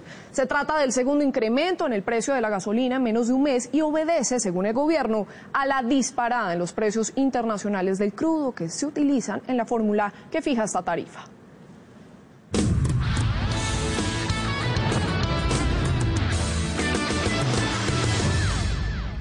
Colombia, muy buenas tardes, eh, bienvenidos eh, todos a los deportes. Este sábado se disputará el primer eh, super clásico del fútbol argentino y seis colombianos serán protagonistas. En Boca, Cardona, Villa, Fabra y Campuzano fueron convocados, mientras que la banda tiene en su nómina a Carrascal y Santos Borré. Se viene el superclásico argentino, la Copa Diego Armando Maradona le da la bienvenida al 2021 con Boca River y seis colombianos pondrán el ritmo y el fútbol en la bombonera. En Boca Edwin Cardona es el foco, primero porque ya sabe lo que es celebrar ante River un gol y de magistral manera. Segundo, por el sinsabor que le quedó hace dos años en la final de la Libertadores cuando Barros Esqueloto lo envió a la tribuna en Madrid y el Ceney se perdió la copa. Si se da, obviamente sería genial y que pueda obviamente tener la oportunidad de jugar o de estar en el banco pero yo creo que siempre las ganas la van a estar de, jugar contra el rival de patio, ¿no? Frank Fabra, Jorman Campuzano y Sebastián Villa también están convocados con Boca. En River las miradas puestas en el goleador Rafael Santos Borré. La máquina también tiene buenos recuerdos ante Boca. Su fútbol le ha permitido celebrar ante el eterno rival. Pero la nueva joya del equipo de Gallardo, Jorge Carrascal, también será pieza clave. El colombiano está convocado y podría ir desde el inicio. El grupo A en la Copa Maradona tiene a Boca y a River en la cima, ambos con siete unidades invictos, por lo que el equipo que gane quedará con un pie en la final, que se jugará el 17 de este mes. La NBA no para el mejor baloncesto del, año, del, mundo, terminó el año con actividad y James Harden sigue haciendo historia.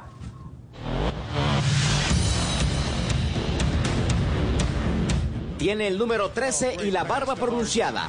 James Harden fue el hombre de la noche en el partido en que su equipo Houston Rockets de azul lograron su primera victoria de la temporada regular de la NBA al vencer 122 a 119 a Sacramento Kings. Oh, el Barba logró 33 puntos, 6 rebotes y 8 asistencias.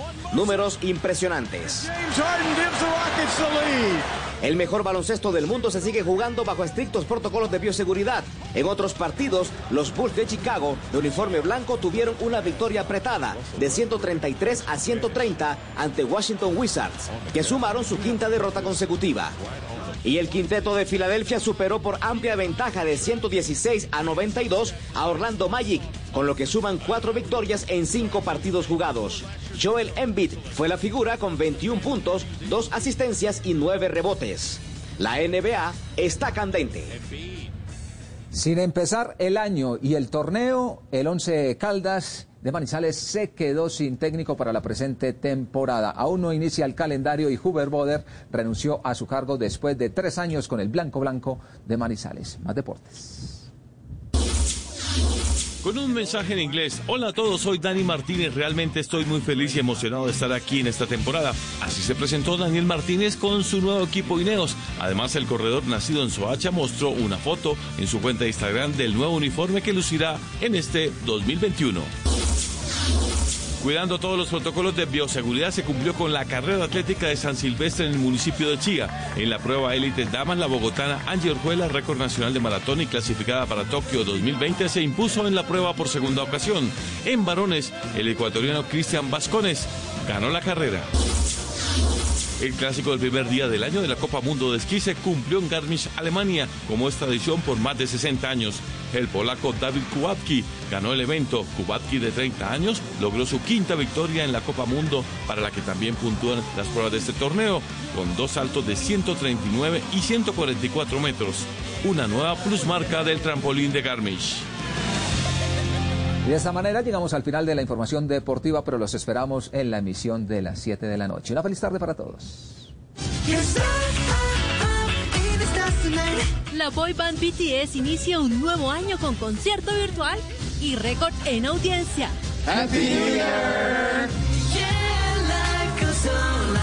Ya nos vemos en Show Caracol. Comienza un nuevo año cargado de sueños y de buenas noticias. Te contamos la información que quieres saber cuando la quieras ver. Unidos nos conectamos. Síguenos ahora. Noticias Caracol ahora.